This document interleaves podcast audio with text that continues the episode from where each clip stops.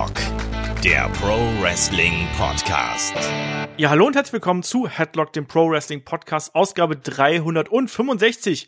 Heute reisen wir 28 Jahre zurück in die Vergangenheit zu der ersten Ausgabe von WWF Monday Night Raw und wir stellen die Frage, wie ist eigentlich das heutige WWE Raw entstanden? Was war die Grundidee dahinter? Was ist der Ursprung? Dem werden wir heute auf die Schliche kommen. Mein Name ist Olaf Bleich, ich bin euer Host. Bei mir ist der David Klus vom MannTV. Wunderschönen guten Tag, David. Hallo und frohes Neues. Ja, du bist ja schon ein bisschen spät dran, aber du warst ja im bisherigen Podcast natürlich noch nicht dabei, deswegen lasse ich das durchgehen. Äh, wunderschönen guten Tag auch Shaggy. Hallo, frohe Weihnachten.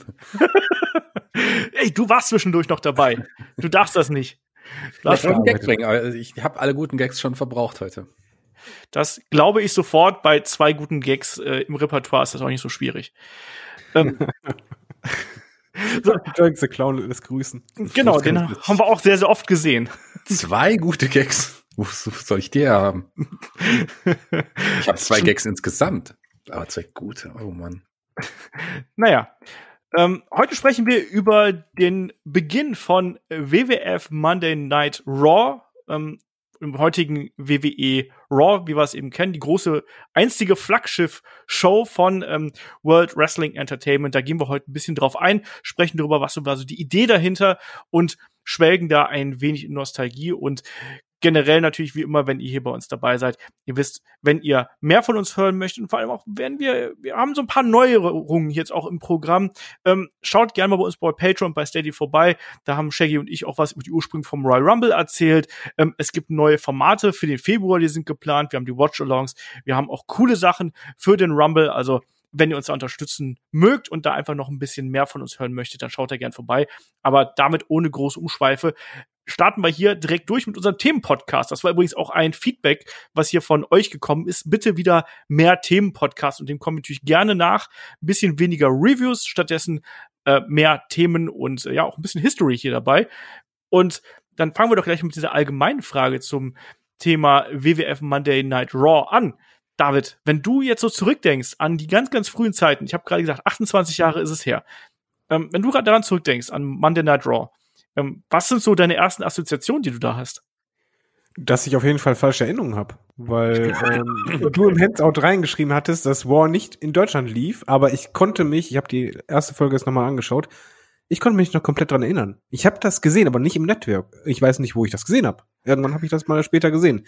Ich weiß noch auch diese großen, also erstmal die Location, das ist, ist meine Erinnerung. Ähm, Bobby Heenan, wie er nicht in die Halle kam. Äh, ich konnte mich daran noch erinnern. Ich weiß nicht, lief das denn irgendwo in Schnipseln? Erstmal als Frage. Das ist eine gute Frage. Ich habe mich das mich auch gefragt. Mir waren natürlich diese Zeiten auch sehr präsent. Ich weiß, dass es immer wieder Ausschnitte gegeben hat, gerade in der WWF Challenge, die, die damals hier am deutschen TV lief. Ich glaube, vielleicht ist das so die Assoziation, die du hast, dass du da Ausschnitte von gesehen hast. Shaggy, wie war das bei dir? Also, weil ich glaube, du wirst ja dasselbe Problem gehabt haben wie wir, oder?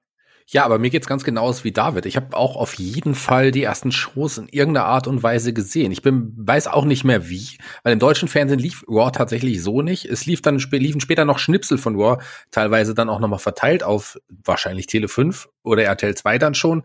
Äh, äh, das weiß ich aber nicht mehr ganz genau. Also ich, ich kann mich aber erinnern, die Shows relativ ganz gesehen zu haben an die Matches. Gut, man hat natürlich die Erinnerungen, die spielen dann manchmal auch einen Streich, aber ich bin mir ziemlich sicher, dass man es irgendwie gesehen hat. Ich glaube, über Satellit hätte, hatte man das damals schon empfangen können, über das englische Sky möglicherweise. Ich weiß es aber auch nicht mehr ganz genau. Ich weiß aber, dass ich es gesehen habe und ich erinnere mich natürlich noch sehr an den Main Event. Den habe ich irgendwie nicht vergessen. Ich kann das, also zumindest so die Kontrahenten, das wusste ich ganz genau noch. Ich wusste auch noch so, wie ein Damien Demento dann da so auf den Undertaker stehend wartet im Ring. Das war mir alles noch so relativ präsent. Aber und klar, die äh, Nostalgiebrille habe ich auch auf. Ja, auch allgemein. Einfach Momente, wo ich mich dran erinnere, wie beispielsweise die Schlägerei von Shawn Michaels und Mr. Perfect draußen oder äh, als Marty Ginetti da zurückkam und Co. Selbst als Sabu da von dem Ward-Zeichen runtergesprungen ist, ich weiß nicht, wo ich das früher gesehen habe. Irgendwelche Schnipsel, aber auf jeden Fall, es gab, was ich, was ich mit Monday Night, nee, doch Monday Night War verbinde, heißt ja jetzt nur noch War, sind große Momente, die sehr real waren für mich als äh, Jugendlicher. Und ich weiß nicht mehr, wo ich es geschaut habe, weil es war real. Es ist eben ganz interessant, gerade dieser ähm, dieser Kontrast zwischen dem, an was man sich erinnert und was dann tatsächlich gewesen ist. Weil ich habe auch erstmal nachgeschaut, wo konnte man das denn damals schauen? Das war ja wohl damals so, dass ja Ende 1992 hat Tele5 die Rechte an der WWF verloren. Ähm, man hat so ein bisschen gehofft, dass ähm, das DSF das übernimmt. Das ähm, war aber nicht so. Da lief erstmal nur die WCW und dann im März ähm, 1993 lief dann äh, WWF auf RTL 2 und da unter anderem eben WWF Superstars, Challenge und dann eben auch das Spotlight, woran ich mich zum Beispiel gar nicht mehr erinnern konnte. Wahrscheinlich habe ich das irgendwie umgeschaltet. Ähm, Raw haben wir dann wahrscheinlich über andere Wege gesehen oder wir wechseln da irgendwas. Oder auch in Pay-per-Views so Schnipsel mal, die vorher kamen. Ja, also beim Spotlight sein. wurden auf jeden Fall auch Schnipsel von War gezeigt. Das kann so sein. Ja. Habe ich noch in Erinnerung. Aber ich bin mir fast noch mehr sicher, die gesamte Show, vielleicht auch erst später dann gesehen zu haben. Vielleicht kamen die auch auf, auf VS ja mal raus, so die ersten, die ersten Shows. Kann ja auch sein. Also irgendwo haben wir es auf jeden Fall in irgendeiner Art und Weise dann im Nachhinein gesehen. Aber es war schon seltsam, dass Raw, so wie es damals war, wirklich nicht eins zu eins in Deutschland ausgestrahlt wurde. Das ist richtig. Genau, das kam erst sehr, sehr viel später. Und ähm, dann lass uns doch mal so ein bisschen zurückgehen, auch mal ein bisschen erklären. Wir sprechen heute immer WWE. Damals war es natürlich die WWF, World Wrestling Federation. Und Shaggy, ähm, ja, wie sah denn die World Wrestling Federation so Ende 1992, Anfang 1993 auf? Was gab es da für Programme und vor allem, ja, ähm, was ist mit Primetime Wrestling? Das ist, glaube ich, so das Wichtigste, was wir hier ansprechen müssen. Ja, Primetime Wrestling ist ja auch ein bekanntes Format. Ähm, also man hatte so Programme wie äh, die Superstars of Wrestling, Wrestling Challenge und eben auch das genannte Primetime Wrestling. Das war auch so ein, ja, ein Aushängeschild auch, ähm, das damals auch auf dem USA Network lief äh, und da auch beheimatet war, wie heute Raw ja auch. Und das ist quasi auch der Vorläufer von Raw. Man hatte da gerade ähm, verschiedene Formate über die Jahre probiert. Also man hatte gerade so die die geprägt hatten es natürlich ein Gorilla Monsoon und Bobby Heenan, die quasi als, als Hosts der Show und als, als Kommentatoren dann immer durch die Show geführt haben. Es gab Ausnahmen, dann mal, dass auch mal andere äh, Kommentatoren da waren, aber so in der Regel waren es die beiden auch wirklich über lange, lange Zeit, bis man dann auch da nochmal am Format so ein bisschen gedreht hat. Ich kann mich erinnern, dass es ganz gegen Ende tatsächlich so eine Art, wie kann man das sagen, so ein, so ein eher so wie heute, wie die Panels so ein bisschen aufgebaut war, mit mehreren Leuten, die zwischen den Matches auch nochmal geredet haben. Ich kann mich da an einen ein, auch ein Randy Savage natürlich erinnern, der da war, aber auch Wrestler aus der Zeit, wie jetzt ein, ein, ein Slick, Mr. Perfect, ein ich glaube, Jerry Lawler damals auch zeitweise schon dabei, aber auch so jemand wie ein Jim Duggan, der da einen seltsamen Auftritt hatte. So, das war dann so das Ende des, des, des Primetime Wrestling. Und da hatte man dann aber auch schon die Idee, Primetime Wrestling abzusägen und dann auch wirklich ähm, ja neues Pro Produkt auf die Beine zu stellen, was eben auch ganz neues Format sein sollte, moderner, frischer. Genau, das war ganz, ganz wichtig. Man wollte hier etwas Neues machen. Ähm, Primetime Wrestling war sowas althergebracht, das muss man einfach sagen. Die äh, Show startete am 1. Januar 1985 äh, damals mit äh, Jesse Ventura und Jack Reynolds als Hosts. Ähm, Jack Reynolds wurde hinterher abgelöst durch einen ähm, Gorilla Monsoon und dann ab ähm, April 1986 war es dann so, dass Bobby Heenan eben den Platz von äh, Jesse Ventura äh, eingenommen hat. Und dann haben wir eben dieses, wie du gerade schon äh, angesprochen hast, dieses kongeniale Duo aus Bobby Heenan und Gorilla Monsoon. Und wenn man die beiden in der Interaktion gesehen hat, das war, das war super. Ich glaube, das ist auch für ganz viele ältere Fans hier wirklich eine, die Zeit, wo sie dann gesagt haben, so, das, das ist das, was, was ich irgendwie so geliebt habe und so. Aber es ist eben so, wie bei ganz vielen TV-Sendungen, so nach einiger Zeit wird das Produkt dann schal. Man hat es versucht, hier und da äh, abzuändern, Shaggy, das hast du gerade auch schon richtig angesprochen. Aber die Quoten sind halt auch in den Keller gegangen. Und man wollte irgendwas äh, Neues machen und deswegen brauchte man dann eben auch ähm, Ende ja, Mitte, Ende 1992 hat man sich dann überlegt, Mensch, ähm, wir wollen was Neues machen. Und Shaggy hat gesagt, es war äh, vor allem unberechenbar, aber David vor allem war der Gedanke dahinter, dass ähm, WWF Monday Night Raw oder beziehungsweise die damals noch äh, namenlose Show, die sollte vor allem live sein. Und was war denn so wichtig daran, dass eine Show live gewesen ist damals? Äh, live war erstmal was Besonderes. Man war gewohnt, dass die ganzen Sachen getaped waren im Vorhinein und entsprechend fühlte sich das auch eher an wie eine Serie. Man hat ja quasi, ähm, soll man sagen, ein bisschen was von Nachrichtenkommentator gehabt, dass du halt Sachen kommentiert hast, die halt schon längst passiert sind, aber jetzt durch Live hattest du halt nicht nur äh, die Situation, dass du auf aktuelles äh, Geschehen oder Entwicklung mehr eingehen kannst, sondern du konntest auch diesen Aspekt für den Zuschauer mehr reinbringen, dass du was verpassen könntest. Und das ist auch für mich vor allen Dingen war es immer so ein Punkt, der Unberechenbarkeit, die dazu kam. Genau. Das wurde gerade in den ersten War-Sendungen extrem ausgebaut und das war etwas, was du so nicht kanntest, weil eigentlich waren die ganzen Wrestling-Shows ja immer so vorgegeben. Du wusstest, was passiert, alles klar, Segment aufgezeichnet, danach kommt das Match, danach kommt wieder ein Segment aufgezeichnet. Alles passiert eigentlich nicht chronologisch, sondern irgendwie werden da halt verschiedene Clips ein, eingespielt. Und jetzt auf einmal, nee, das ist live und da kann einiges passieren. Da haben dann auch die Kommentatoren natürlich dann im späteren Verlauf gut mitspielen können, dass da auch manche Dinge passiert sind, die so nicht geplant gewesen wären. Manche Dinge waren auch geskriptet, wirkten aber dann auf den TV-Zuschauer eben so, als wären sie ähm, ja echt gewesen, als wären sie spontan gewesen, als wären sie einfach so passiert. Da kommen wir aber gleich noch ganz kurz drauf zu sprechen, weil grundsätzlich ist hier natürlich der Aspekt dieses Unberechenbaren, ähm, dass etwas genau jetzt in diesem Moment passiert, wo ich vor dem Fernseher sitze. Das wirkte damals einfach modern. Wir kennen das heutzutage, da schaltest du den Fernseher, du schaltest einen Stream ein und guckst, keine Ahnung, New Japan oder schaust ähm, einen WWE-Event oder schaust ein Fußballspiel. Vollkommen normal, dass es live ist. Das war damals im TV überhaupt nicht so. Klar gab es auch Sportveranstaltungen, die live äh, gesendet worden sind, aber Wrestling war bis dato ein vorab aufgenommenes Produkt, ein zusammengeschnittenes Produkt, was dann eben über den Äther ging. Und das war so eine ganz wichtige Geschichte. Und es war gar nicht so einfach, sowas auch umzusetzen. Ähm, Shaggy, weil wenn man sich das so überlegt, ein Live-Produkt, da willst du ja auch eine besondere Location für haben. Und man hat da ja verschiedene Ideen durchgesponnen, ehe man dann in diesem berüchtigten Grand Ballroom im Manhattan Center gelandet ist. Da gab es ja verschiedene Varianten, von wo aus man hier äh, ja aufzeichnen bzw. senden würde.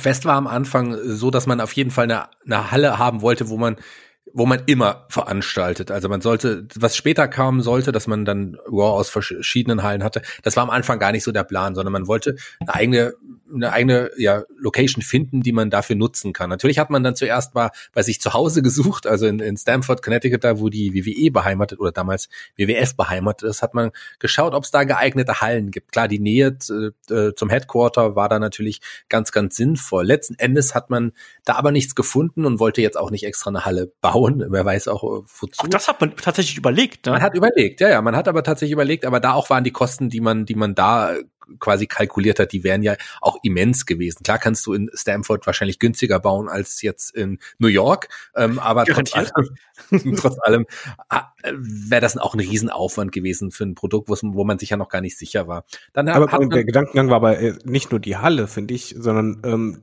was die gemacht haben, fand ich super klug dass die halt gesagt haben, wenn du jetzt sagst, hier live aus Stamford, das klingt ein bisschen anders, als wenn du sagst, so live aus New York. Ja, es ging eben auch darum, dass du was Großes darstellen wolltest. Ne? Das eben. ist ungefähr hier, als wenn du sagst, weiß ich nicht, jetzt hier das, das äh, Champions League-Finale aus, Real, aus, aus Madrid oder sonst irgendwas oder aus Buxtehude. Also irgendwo ist es dann auch niemand, kein, kein ja, Affront gegen Leute aus Buxtehude, aber man wollte dieses äh, Weltmännische da eben auch präsentieren. Und welche Stadt sollte größer sein oder ist größer als die größte und bekannteste und beliebste Stadt der Welt? Natürlich New York City. Also hat man sich letzten Endes dann auch für New York entschieden, aber auch da hat man sich erstmal auf die Suche nach einer Halle gemacht. Ich meine, gerade New York beheimatet ja sehr, sehr viele mögliche Hallen, die äh, in Frage gekommen wären. Und das war auch gar nicht so einfach. Da hat man ja einiges sich angeschaut. Letzten Endes ist man dann auf den auf das Manhattan Center ähm, zugegangen und da auch im Manhattan Center selber ähm, gibt es ja auch verschiedene Möglichkeiten. Wir kennen den Hammerstein Ballroom zum Beispiel, der auch später für Wrestling ähm, sehr sehr bekannt werden sollte. Aber auch da haben sie noch andere Hallen. Dann hat man sich final für den Grand Ballroom entschieden, der einfach insgesamt so für das, was man gesucht hat, auch am besten gepasst hat.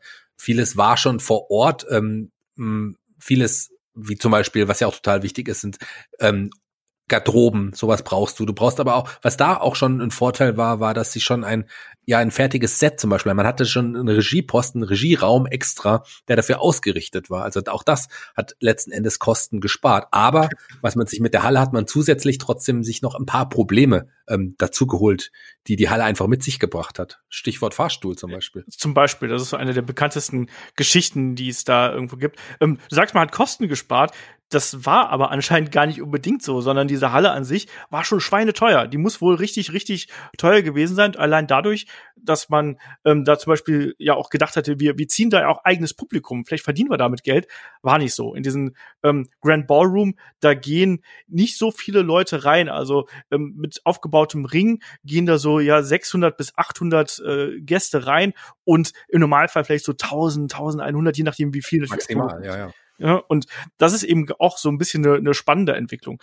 Ähm, worauf ich hier noch ganz kurz ähm, eingehen möchte, ist auch dieser Entwicklungsprozess, auch der Art und Weise, wie man ähm, das Produkt dann auch selbst positionieren wollte, weil auch da hat man ja so verschiedene Entwicklungen durchgemacht. Also es war ja nicht nur so, dass man gesagt hat, so jetzt ist es der Grand Ballroom, jetzt knallen wir da die Logos an die Wand, jetzt haben wir diesen schönen Balkon, alles wird super aussehen, passt so, sondern man hat ja auch so verschiedene Showkonzepte gehabt. Also äh, zu Beginn war es wohl so, dass es so ähm, ja so ein bisschen dreckig, so erdig, so richtig, äh, wie man sich so einen düsteren Catch, so ein bisschen Fight Club mäßig wollte man das erst haben. Deswegen Shaggy, du hast gerade angesprochen, man wollte erst einen, eine andere Halle nehmen äh, innerhalb dieses Manhattan Centers, die wohl ich sag mal vorsichtig ausgedrückt, ein bisschen runtergekommen gewesen ist. Also es hat unter anderem äh, Bruce Pritchard bei Something to Wrestle erzählt. Und Vince McMahon hat gesagt so, geil, den nehmen wir, sofort, ne? Äh, was kostet das, um hier notwendige Infrastruktur zu schaffen? Ja, Vince, das dauert irgendwie ein Jahr oder so.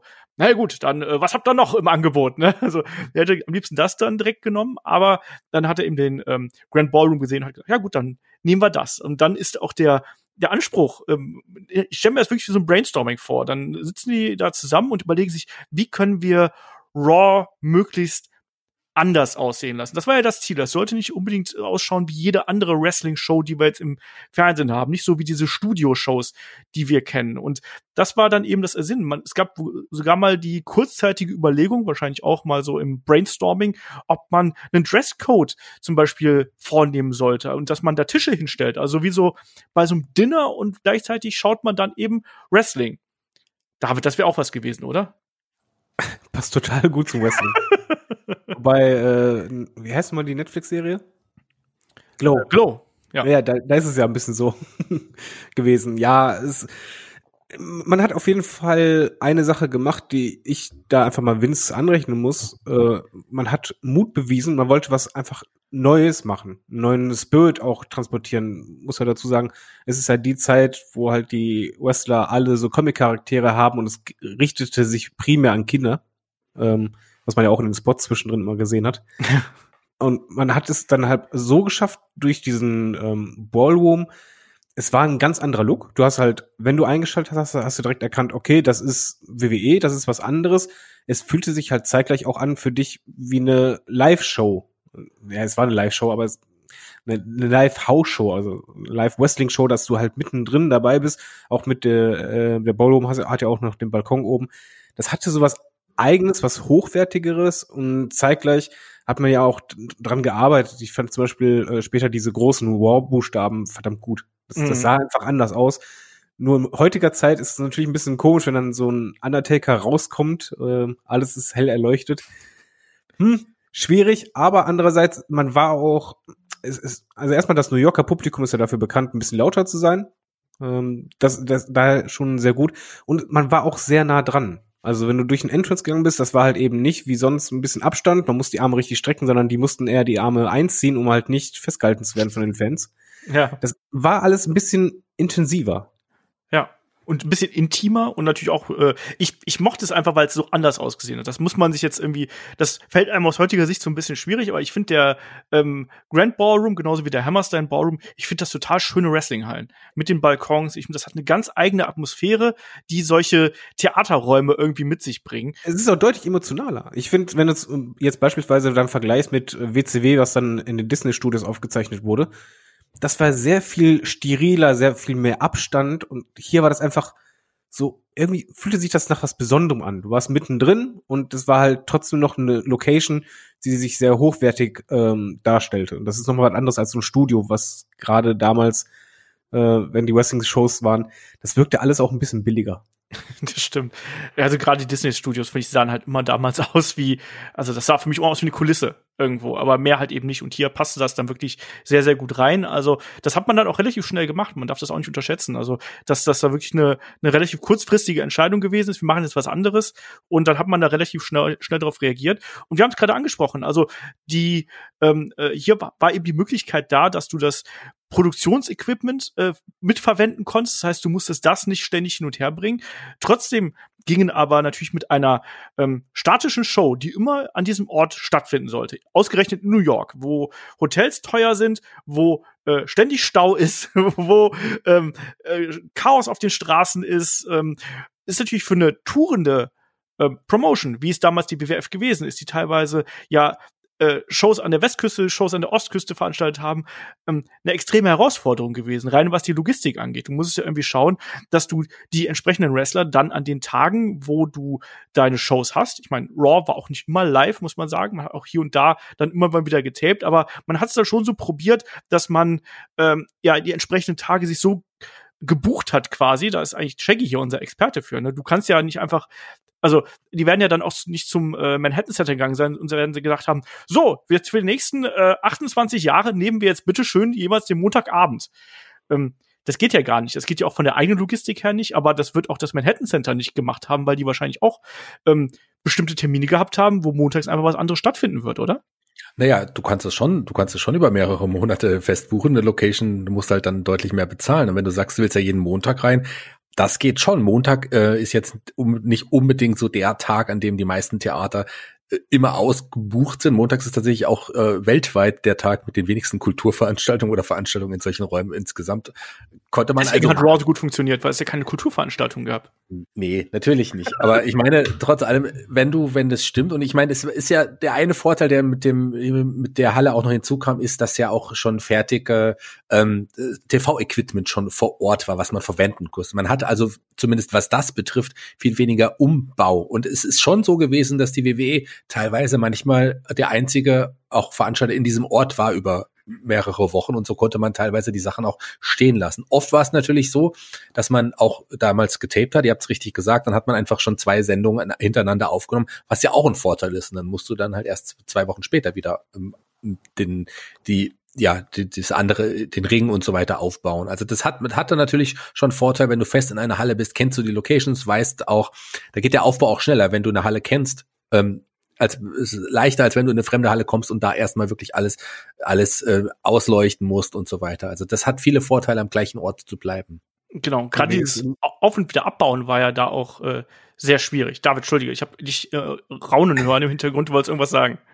Ich wollte sagen, äh, man ist auch dahingehend diesen mutigen Schritt gegangen, dass es halt logistisch ist das ein Riesenunterschied gewesen zu vorher. Vorher hattest du halt die, die Nummer, du hast es ja richtig gesagt, WWF war damals am Touren ohne Ende. Und das ist dann halt schon etwas ganz anderes. Du musst ganz, du musst viel komplexer planen. Du musst genau schauen, wann sind wir denn an der Ostküste, wann, wann sind wir an der Westküste, welche Wrestler sind da und Co. Und der Aufwand, der dahinter steckt, den darf man, glaube ich, nicht unterschätzen. Ob, dass man halt die Location hat, die fix ist, das hilft dabei. Aber ansonsten war das halt mehr Aufwand, den eigentlich keine Corporation in dem Maße betrieben hat. Ja, auf jeden Fall. Und ähm, da kommen wir so ein bisschen zu dieser Aufbauthematik, die äh, Shaggy schon vor gefühlten, weiß nicht, zehn Minuten hier reingeworfen hat in dem Aufzug. Ähm, es war ja unter anderem die Pointe an der Geschichte, dass dieser Grand Ballroom, der ist auf der siebten Etage vom Gebäude. Und die haben keinen Lastenaufzug. und nur einen sehr großen Personenaufzug anscheinend, weil an, anscheinend ist der Grand Ballroom nicht für sowas gemacht gewesen. Und wer schon mal einen Ring auf und abgebaut hat, der weiß, wie groß die Teile teilweise auch sind. Ne? Das sind ja große, massive Stahlteile.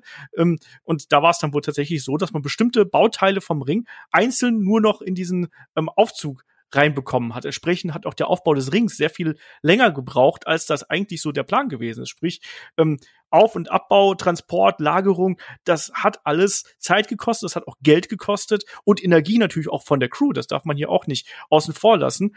Und wo wir gerade noch beim anderen Equipment und beim Look gewesen sind, gerade was die TV-Show angeht, da muss man mal drauf achten, dass damals ähm, sind da deutlich weniger Kameras zum Einsatz gekommen, als das heute der Fall gewesen ist. David hat so schön den Entrance angesprochen. Man hat ähm, sehr oft gar nicht den Entrance gesehen, weil du viel weniger Kameraposten in, den, in der frühen Zeit von Raw gehabt hast, als du das ähm, dann im späteren Verlauf gehabt hast. Es gab wesentlich weniger Schnitte, es gab weniger Kameraperspektiven, es gab eine etwas andere Kameraperspektive, auch dadurch, dass die Halle eben so ein gewisses Setup gehabt hat. Das waren alles Veränderungen, die man hier vornehmen musste und wo man so ein bisschen aus seiner typischen, ich sag's mal, Komfortzone des Wrestling-Produzierens raus musste und sich was anderes überlegen musste. Und da, des, deshalb sah Raw auch so anders aus. Also es hatte ein ganz anderes Flair, es hat einen ganz anderen Look gehabt.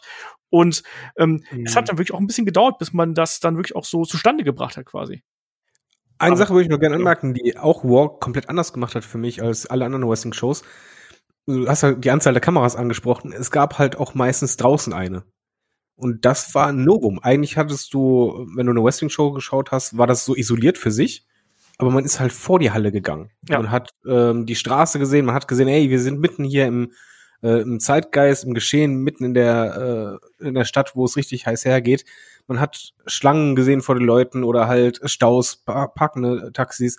Und dadurch hat man halt diesen Realaspekt eingebaut, den es bei keiner anderen Wrestling-Show gab. man wollte damals auch so ein bisschen das Flair von äh, New York irgendwie so ein bisschen transportieren. Man wollte zeigen, wir sind hier in dieser Weltstadt, hier sind die Menschen, die freuen sich auf Raw, die stehen Schlange ähm, und hier pulsiert das Leben. Das war damals so das Ziel. Man wollte wirklich ähm, New York quasi mit Wrestling und eben dieser besonderen Halle ähm, auf live in die in die Wohnzimmer bringen. Es sollte anders sein und da spielte das eben auch mit rein und ähm, wir haben jetzt zwei Aspekte, die wir noch ansprechen müssen. Also zum einen, das zieht sich dann auch durch die gesamte ähm, Raw-Episode, also durch die ersten und auch durch die danach. Es gab ein eigenes Motto. Und ich finde dieses Motto eigentlich so witzig. Also das Motto von ähm, WWF Monday Night Raw hieß damals Uncut, Uncooked, Uncensored. Also ganz viele Uns hintereinander. Das könnte auch ein Porno sein. vom Namen her. Das ist ähm, ein super Motto. Ja, also ich musste ein bisschen lachen. Shaggy, wie war das bei dir? Also ich hatte das nicht mehr im Kopf, dass da so dermaßen auf die Slogan-Pauke hier getro getrommelt worden ist. Und dann auch noch wirkt das ja so ein bisschen ungewollt. Auch durch die gesamte Übertragung wirkt das alles so künstlich, oder? Ja, ich äh, hatte das auch nicht mehr so präsent, dieses, dieses Motto, aber so als ich es dann gelesen habe, ist mir dann auch direkt wieder in den Sinn gekommen, ja, das hat Vince McMahon mit seiner unnachahmlichen Stimme mehrfach, glaube ich, gesagt. Das habe ich irgendwie noch so im Hinterkopf. Das ist schon, ähm, man will ja damit auch noch mal sagen, hier kann das Unerwartete passieren, hier kann alles passieren. Es ist live. Äh, Das ist einfach alles möglich. Und ähm, seid bereit für das Unerwartbare. Und äh, da hat, haben wir wieder das Un, okay, im Deutschen jetzt. Aber trotz allem, äh, finde ich, hat das schon irgendwie gepasst. Klar wirkt es ein bisschen komisch, aber es passt auch definitiv zu dem Motto. Ich würde gerne noch was zu den zu den Kameras irgendwie sagen, weil du hast, ihr habt das ja schon so ein bisschen angesprochen. Man hat auch andere Angles, Kamera-Angles so ein bisschen benutzt, also Kamerawinkel, Einstellungen, so dass mir das damals gar nicht überhaupt gar nicht aufgefallen ist, dass man mit deutlich weniger Kameras auch gearbeitet hat. Im Gegenteil, es wirkte dadurch auch irgendwie so ein bisschen fresher, weil man auch nicht nur die Kamera draußen, auch Kameras, die anders den Ring ähm, ja ähm, gefilmt haben, als man das damals schon kannte. Und das war schon bemerkenswert. Und man hat die weniger Kameras viel besser eingesetzt. Und das war, hat man schon sehr, sehr gut gemacht. Ich finde übrigens, das Motto ist marketingmäßig äh, sehr klug, weil durch äh, Begriffe wie Uncut und Uncensored hast halt das Gefühl, andere zensieren, wir machen es nicht, äh, andere schneiden, wir machen es nicht und nicht nur hier kann halt vieles passieren, sondern hier kann es auch Tabubrüche vielleicht geben. Auch wenn es dann nicht passiert ist, aber die Wahrscheinlichkeit steigt dadurch bei der Erwartungshaltung. Ja, das war der Sinn und Zweck an der ganzen Geschichte hier auch. Und damit einher geht ja dann auch so ein bisschen der Kommentar. Also man hat auch gemerkt, das ist nicht alles so 100% glatt gebügelt, wie das äh, vorher der Fall gewesen ist. Wir haben hier auf der einen Seite den Macho Man Randy Savage, wir haben Vince McMahon, der wohnt ja da quasi in der Nähe, der konnte da direkt rüber und auch der Macho Man wohnte da in der Nähe. Also das war relativ einfach. Aber dann haben wir noch einen Rob Bartlett. Und Shaggy, wer war denn Rob Bartlett? Ja.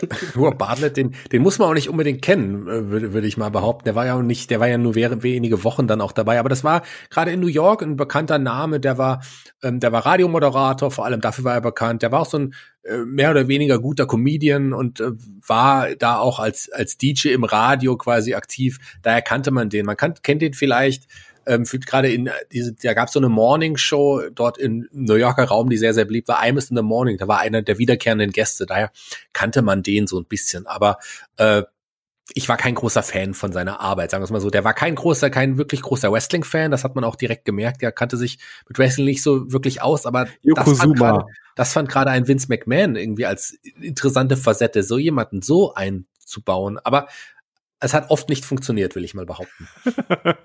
ich, ich sag mal so, äh, Rob Bartlett kann froh sein, dass es damals kein Twitter oder sonst irgendwas gegeben hat. Weil selbst damals wurde schon gesagt, dass er nicht besonders beliebt bei den Wrestling-Fans gewesen wäre, weil er eben also er war tatsächlich dafür da, dass er eigentlich so ein Fan sein sollte. Also jemand, der das zum ersten Mal sieht, der dumme Fragen stellt, der so ein bisschen witzig ist, der erneut, dieses Motto werden wir heute häufiger aufbringen, dieses Unberechenbare mit reinbringt, der auch mal so ein bisschen unter die Gürtellinie geht, also bei Yokozuma, wie er so schön gesagt hat, sehr, sehr oft, also da, ich, der hat ja eigentlich nur über den Arsch gesprochen, wenn man ehrlich ist, also nonstop und über Windeln und so. Ähm, das war tatsächlich der Sinn hier hinter, ne? Und er hat auch mal so Wörter wie Arsch eben benutzt und ist damit so ein bisschen über die, ja, über die Regeln des äh, Wrestling TVs so ein bisschen hinausgeschossen. Das fand ich ganz Aber spannend. Viel schlimmer fand ich äh, seine Mike Tyson-Interpretation, die ungefähr gefühlte 15 Minuten lang ging. Ich, der hat nicht mehr aufgehört ähm, in, in dieser Show. Hat irgendwann angefangen, wie Mike Tyson zu sprechen und äh, äh, das war so nervig, das war so anstrengend. Also, Also er hat auf jeden Fall keine zwei Gags. Hast du mehr? stimmt. Aber warum hat er mich nicht gefragt damals? Ich wäre schon alt genug gewesen, aber Ich fand den total schrecklich, ne? Also der war auch mega unsympathisch. Erstmal, dass er da Kaugummi kauen vor der Kamera steht, fand ich super. Und das Problem einfach, du hast halt gemerkt, das war, auch wenn er Fan darstellen sollte, er war halt kein Fan. Der, den juckte das so gar nicht. Er war auch nicht vorbereitet. Das, das, das sagst, das sagst du, nee, also angeblich, also da, das, das auch, das auch so ein Podcast, äh, da angeblich soll er tatsächlich äh, eigentlich dieses Wrestling-Ding eigentlich sehr gemocht haben, ne? Als weil es kein Superfan, der sich seit 20 Jahren damit beschäftigt, aber schon jemand, der gerne Wrestling geschaut hat. Also er war schon jemand, der da Bock drauf hatte und das war halt eben seine Art damals.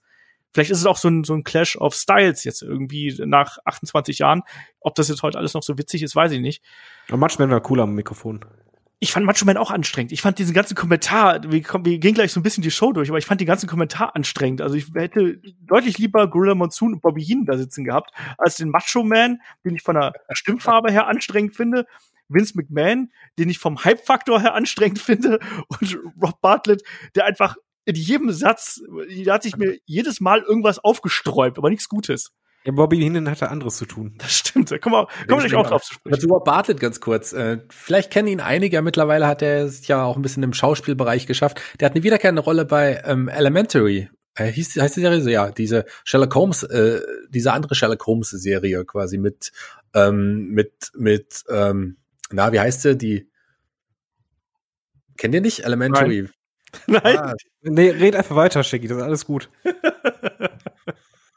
Naja, das ist auf jeden Fall eine an, andere Variante der ähm, Sherlock Holmes, ja, mit Lucy Liu, genau, als, als Dr. Joan Watson und äh, Johnny Lee Miller, den ich übrigens sehr, sehr schätze als Ach, Schauspieler. das- Ähm, Stimmt. Ja. Da hat er eine wiederkehrende Rolle jetzt in der letzten Staffel gehabt. Zum Ja, Beispiel. gut. da könnte man ihn auch erkennen. Ja, auf jeden Fall, das war dann so diese äh, Art und Weise, wie man hier an das ganze Ding rangegangen ist. Und man wollte was Neues haben, man wollte was Unberechenbares haben. Und wenn es um die Wrestler geht, dann wollte man vor allem auch jede Woche irgendwie was anderes haben. Man wollte immer wieder darstellen, wie viele Wrestler man hat, wie viele unterschiedliche Typen man hat, was für tolle Gimmicks, was für Charaktere man irgendwie hat. Und das stellte auch die Promotion natürlich vor Herausforderungen, wie wir gerade schon gesagt haben. Ne? Wenn du in einer Woche, wir haben es gerade angesprochen, hast du Damien Demento und den Undertaker und ganz viele andere dann irgendwie und in der nächsten Woche wird sie jemand anders zeigen. Ist äh, eine Herausforderung, die du auch erstmal logistisch so auf die Reihe kriegen musst. Aber ich würde sagen, wir steigen hier einfach mal ein, oder? Wir können ja durchaus mal äh, so ein bisschen durch die Show springen. Wrestlerisch, wrestlerisch, sage ich jetzt schon mal vorweg, passiert da nicht besonders viel. Aber wir sollten trotzdem mal äh, durch die Show durchgehen, finde ich, weil diese Wir sollten vielleicht vorher noch mal eine Sache sagen, die Raw, das haben wir jetzt gar nicht so angesprochen. Für mich eigentlich mit das Wichtigste, was Raw von den anderen Shows auch so ein bisschen abgehoben hat, dass man hier wirklich nahezu in jedem Match äh, weg ist von diesen, ja, man hat ja trotzdem Squash-Matches, wenn man so will, eigentlich auch fast nur, aber trotz allem waren das auch Wrestler, die äh, eine Auftrittsmusik haben normalerweise, die man auch bei in den vorangegangenen normalerweise in den Wrestling-Shows auch gegen andere Jobber eingesetzt hat. Quasi hier waren es Edeljobber, die sich für die ganz großen Leutnamen eher hingelegt haben, aber trotz allem hatte man hier Star gegen Star und das war schon auch was Neues. Ja. Das stimmt. Also Star ging es da in Anführungsstrichen. Ob jetzt die Executioners so große Stars gewesen sind, das äh, Ja, an, anfangs nicht, aber es, es wurde halt immer mehr so. Naja, Also, Coco Beware, dieses- hallo. Hall Diese standardmäßige, dass da Wrestler dabei waren, die du wirklich noch nie gesehen hattest und danach auch nie wieder sehen würdest, das war halt seltener der Fall. Es war halt wirklich ein bisschen mehr, ähm, dass auch große mal aufeinander trafen und es gab auch vor allen Dingen bei War ab und an halt auch mal ein wichtiges Match. Ja, das stimmt. Also da muss man nur ein paar Wochen weitergehen. Da gab es zum Beispiel das äh, Loser Leaves Town Match zwischen Ric Flair und Mr. Perfect, was wir auch schon im Match of the Week besprochen haben, was ein richtig, richtig geiles TV-Match einfach ist. Also das, da ist Emotion drin, das ist wrestlerisch richtig gut und da sind auch die großen Charaktere eben mit dabei. Und das gab es dann eben auch immer wieder. Ne? Und äh, David hat ja gerade auch Martin Jannetty angesprochen. Gegen Shawn Michaels zum Beispiel haben wir dann auch vor der Das mit One Two Three Kid eigentlich gegen äh, Weather Ramon war das auch da in der Halle? Das war auch bei Raw, ja. ja? Ne? Also ja, besondere Momente einfach. Genau, das war dann eben auch hier äh, der Sinn und Zweck dieser ganzen Geschichte. Lass mal hier so ein bisschen in die Show reingehen. Außer ihr wollt noch irgendwas zum Drumherum sagen. Shaggy, willst du noch was zum Drumherum sagen? Alles gesagt, lass mal die Show anschauen. Genau. David, möchtest du noch was zum Drumherum sagen? Nein, ich habe die Show extra angeguckt, also komm. Okay. Aber als Mike Tyson werde ich jetzt nur noch sprechen. Na, bitte nicht. Das ist das, ist mit das Unlustigste, was ich seit langem gehört habe. Ähm, das ist vielleicht auch mal ganz wichtig, dass die Show ist auch keine dreistündige Show wie heutzutage oder eine zweistündige Show, wie wir es über lange Zeit gehabt haben, sondern es ist nur eine Stunde. Also wer sich das auf dem Network anschaut, die Show geht, glaube ich, knapp 45 Minuten mit äh, rausgeschnittener Werbung. Und ja, wie gesagt, wir sehen dann eben auch hier erstmal das Intro natürlich. Und das Super. gehört ja auch so ein bisschen dazu. Das wirkt auch anders, als es äh, damals üblich gewesen ist, oder David? Ja, super. Allein schon mit dem Schlagzeugbeat, das war halt direkt ein bisschen, soll man sagen, ein bisschen mehr Energie dabei, ein bisschen mehr Action, weniger so fanfarenmäßig, wie es halt oft äh, sonst der Fall war, sondern da war halt direkt so, oh, okay, was ist los? Das ist aggressiver und wichtiger als die Musik, die ich übrigens so gut fand, dass mein Fuß die ganze Zeit mitgewippt ist, als ich das geschaut hatte, fand ich dann halt auch, als man dann reinkam und dann hörst du halt Vince mit diesem, ah, welcome to One Night War und holy shit, wie die Crowd abging. Und das kanntest du halt als Wrestling-Fan eigentlich so nicht. Und das, in diesem Moment, du hast halt bei den Kameraengeln noch gesehen, wie der Anheizer gemacht hat, von wegen, ey, Leute, lauter, lauter das sah schon beeindruckend aus. Du hast halt das Gefühl gehabt, okay, was ist denn da für eine Stimmung? Das, das, das fühlte sich ganz anders an als normale Wrestling-Shows, wo die da äh, sitzen, ein paar äh, winken mal und so. Da war richtig so, ey, Party. Ja, ja, Leute, waren da, um Spaß zu haben. Ne? Und dazu passend ja auch, dass es innen drin so voll gewesen ist und so laut gewesen ist, gab es ja auch schon vorher ähm, die ersten Szenen mit Sean Mooney und einem Bobby Heen, der hier nicht in die Halle kommt. Und auch das war so eine Geschichte, die hat sich ja durch die gesamte Raw-Episode gezogen. Shaggy, wie hat dir das gefallen, dass man quasi hier diese Geschichte mit einem Bobby Heen, der eben versucht in die Halle zu kommen, sich dann immer wieder verkleidet ähm, als der ähm, der der jüdische äh, Onkel von Rob Bartlett, als ähm, als Frau irgendwo, als Tante, Oma, Mutter von Rob Bartlett und immer wieder versucht reinzukommen und dann immer wieder abgewiesen wird. Ähm, wie hat dir das gefallen, dass man das hier so als wiederkehrendes Element äh, mit reingebracht hat? Man hat dadurch so einen roten Faden. Ich muss äh, erstmal persönlich sagen, ich habe Bobby Heen jedes Mal sofort erkannt, im Gegensatz zu Sean Mooney, der mich immer direkt erkannt hat. So gut war die Verkleidung dann letzten Endes doch nicht. Aber darum ging es ja nicht. Also es ging nochmal, um wirklich auch zu zeigen, hier passiert auch draußen was, um das auch nochmal zu zeigen und nochmal so einen roten Faden zu haben, wirklich, der sich durch die Show zieht, wo man immer darauf zurückgreifen kann. Und auch Bobby Heen, den ja auch viele Fans einfach lieben für seine Art und Weise, da auch nochmal einbauen konnte. Also ich finde, das hat man sehr, sehr gut gemacht. Ja, vor allem baust halt den Aspekt ein, von wegen, du, das ist etwas, wo du dabei sein musst. Du hast halt wirklich Bobby Heenan, der will um Gottes Willen unbedingt dabei sein, das ist was ganz Großes, dann ähm, siehst du anschließend die Halle, wo halt die Leute ausrasten, wo du auch das Gefühl hast, ey, da muss man eigentlich dabei sein, wenn du vorm Fernseher sitzt. Äh, anschließend dann als, als Tante oder als Onkel, bei der Onkel, beim Onkel auch, dann ist die Schlange da, wo halt gesagt wird, ja, das sind die, die jetzt schon anstehen für Tickets für nächste Woche das baut halt schon einen gewissen Hype auf, wo du halt das Gefühl hast, oh, darfst das nicht verpassen, das ist was Wichtiges.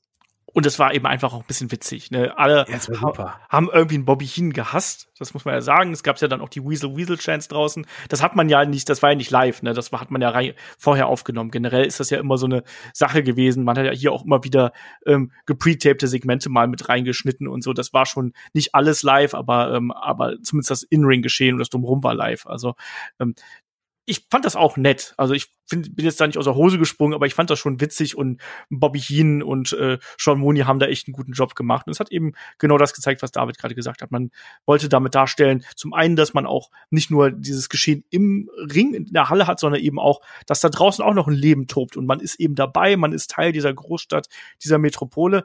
Aber damit kommen wir doch zum ersten Match. Und Shaggy hat gerade gesagt, hier Coco Beware gegen Yokozuna war das erste Match in der Raw-Geschichte, Shaggy. Tja, krass. Und noch eine doppelte Premiere, weil wenn man alle drei Beteiligten Mr. Fuji ähm, inkludiert, äh, sieht, dann ist die Premiere, dass wir drei quasi ähnliche Klamotten gerade auch anhaben. in, in, in der Ausnahme. Wie, du hast Klamotten an? Ja, klar, also nur Bademantel wie Mr. Fuji, aber David im Yokozuna-Outfit ähm, steht ja richtig gut. Nee, nee, nee, ich podcast immer nackt. ja, und nur, nur mit dem Yokozuna-Outfit drüber. Das ist ja auch fast nackt, kann man ja so sagen. Und ähm, Olaf hat natürlich einen Jogginganzug, der so aussieht wie die alten ja, High-Energy-Sachen von, von Coco Beware. Ähm, genau, ich ziehe mir die auch mal so ein bisschen unter die Brust. Ähm, aber das, das Match an sich war halt ein Squash. Ne? Also Coco Beware der erste Wrestler, der bei War zum Ring gekommen ist. Das darf das man stimmt. nicht vergessen. Nicht Mit einer sehr schöne Musik. Ich mochte seine Eintrittsmusik. Das war die High-Energy-Musik, oder? Ja. Um, ja. Mit der er zum Ring gekommen ist. Genau, das war dann später auch die Musik, die Owen Hart dann lange Zeit äh, getragen hat. Darf man auch nicht vergessen. Aber ist auch so, so lustig, wie wir es drüber machen. Es ist halt trotzdem so, Coco Beware kommt raus Und der mag zwar nicht der größte Wrestler gewesen sein, aber erstens war er beliebt und zweitens auch bekannt. Und dann kommt anschließend Yokozuna, der halt äh, direkt Main Eventer ist und das im ersten Match. Genau, eine Yokozuna war damals noch nicht Main Eventer, muss man sagen. Yokozuna war damals auf dem Weg dahin. Der war ja wirklich auf dem Weg, diesen, der hat ja diesen riesigen Push dann äh, in der Folge bekommen. Und ich glaube, das war auch der Grund, weshalb man ihn hier sofort präsentiert hat. Du hast dieses Monster Yokozuna und du nimmst einen beliebten, aber doch sehr kleinen und agilen Gegner wie einen ähm, Coco Beware. Und dadurch sah natürlich ein Yokozuna noch mal viel beeindruckender und viel imposanter aus. Ähm, und das ist was, was den Leuten im Gedächtnis bleibt, wenn du so einen Typen hast. Ja, und äh, es war ein Squash. Machen wir uns nichts vor. Äh, Es gab dann am Ende einen Banzai-Drop und, und Coco verliert hier, weil wir sind ja hier auf dem Weg Richtung Royal Rumble 1993 gewesen, den Yokozuna dann ja auch gewinnen sollte und am Ende, ich muss immer wieder an diesen blöden Kickout denken. Shaggy, kannst du dich noch dran erinnern, wenn Macho Man, Randy Savage und Yokozuna die letzten beiden, Macho Man zeigt den Elbow und dann versucht er ihn zu pinnen und Yokozuna kickt ihn übers oberste Seil. Ja, viel schlimmer finde ich, dass ein Macho Man halt versucht hat, ihn zu pinnen ähm, beim Royal Rumble. Das ist, äh, war schon, schon dumm. Ähm, wer sich das hat einfallen lassen, ich weiß ja auch nicht. Dass er ihn dann so rausgeschmissen hat beim Pin, fand ich, das fand ich super. Das fand, fand ich cool. Aber so, warum sollte ein Macho Man versuchen zu covern? Blöd. Aber Tja. das ist ein anderes Thema. Naja, ähm, was wir halt auch dann nachgesehen haben, äh, Werbung natürlich für den Rumble. Und was mich jetzt aus heutiger Sicht ein bisschen gestört hat, war die Tatsache, dass man zu Beginn der Show zeigt man, dass Bobby Heenan nicht in die Halle kommt und dann zeigt man aber eine aufgenommene Promo von Bobby Heenan, der hier eben äh, die Ankunft des Narcissist, Lex Luger damals, ankündigt und Mr. Perfect so ein bisschen runterzieht.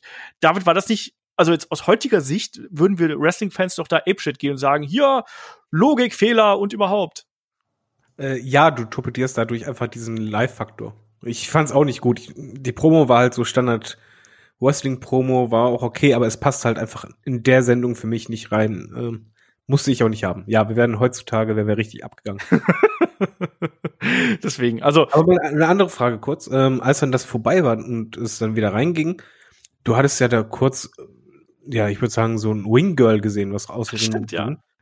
Äh, was, was war das denn? War das damals, ja, ich weiß nicht, ich habe das noch nie gesehen bei WWE. Gab es das früher so, dass halt zwischen den Matches irgendwie so ein Mädel rumgelaufen ist? Oder? das waren die Raw Girls. Das waren die War Girls. Die gab es am Anfang bei War, gab es die immer. Ähm, und die, ich glaube, diese Dame war auch ein paar Mal schon äh, auch dabei. Ähm, am Anfang, ja, das, das war, war auch eine Idee, die, glaube ich, auf Vince McMahon zurückging. Der fand das geil, da Damen einzusetzen. Es gab die, die, ähm, ja, die, die normalerweise die Round Girls, hier gab's die War Girls. Also das hat schon, fand, hat schon gepasst, aber hat man dann irgendwann auch wieder aufgehört, so, einz, ja, so einzusetzen. Bis äh, Underground. Ja, genau. Da, da hat man es dann wieder äh, reingeholt, genau.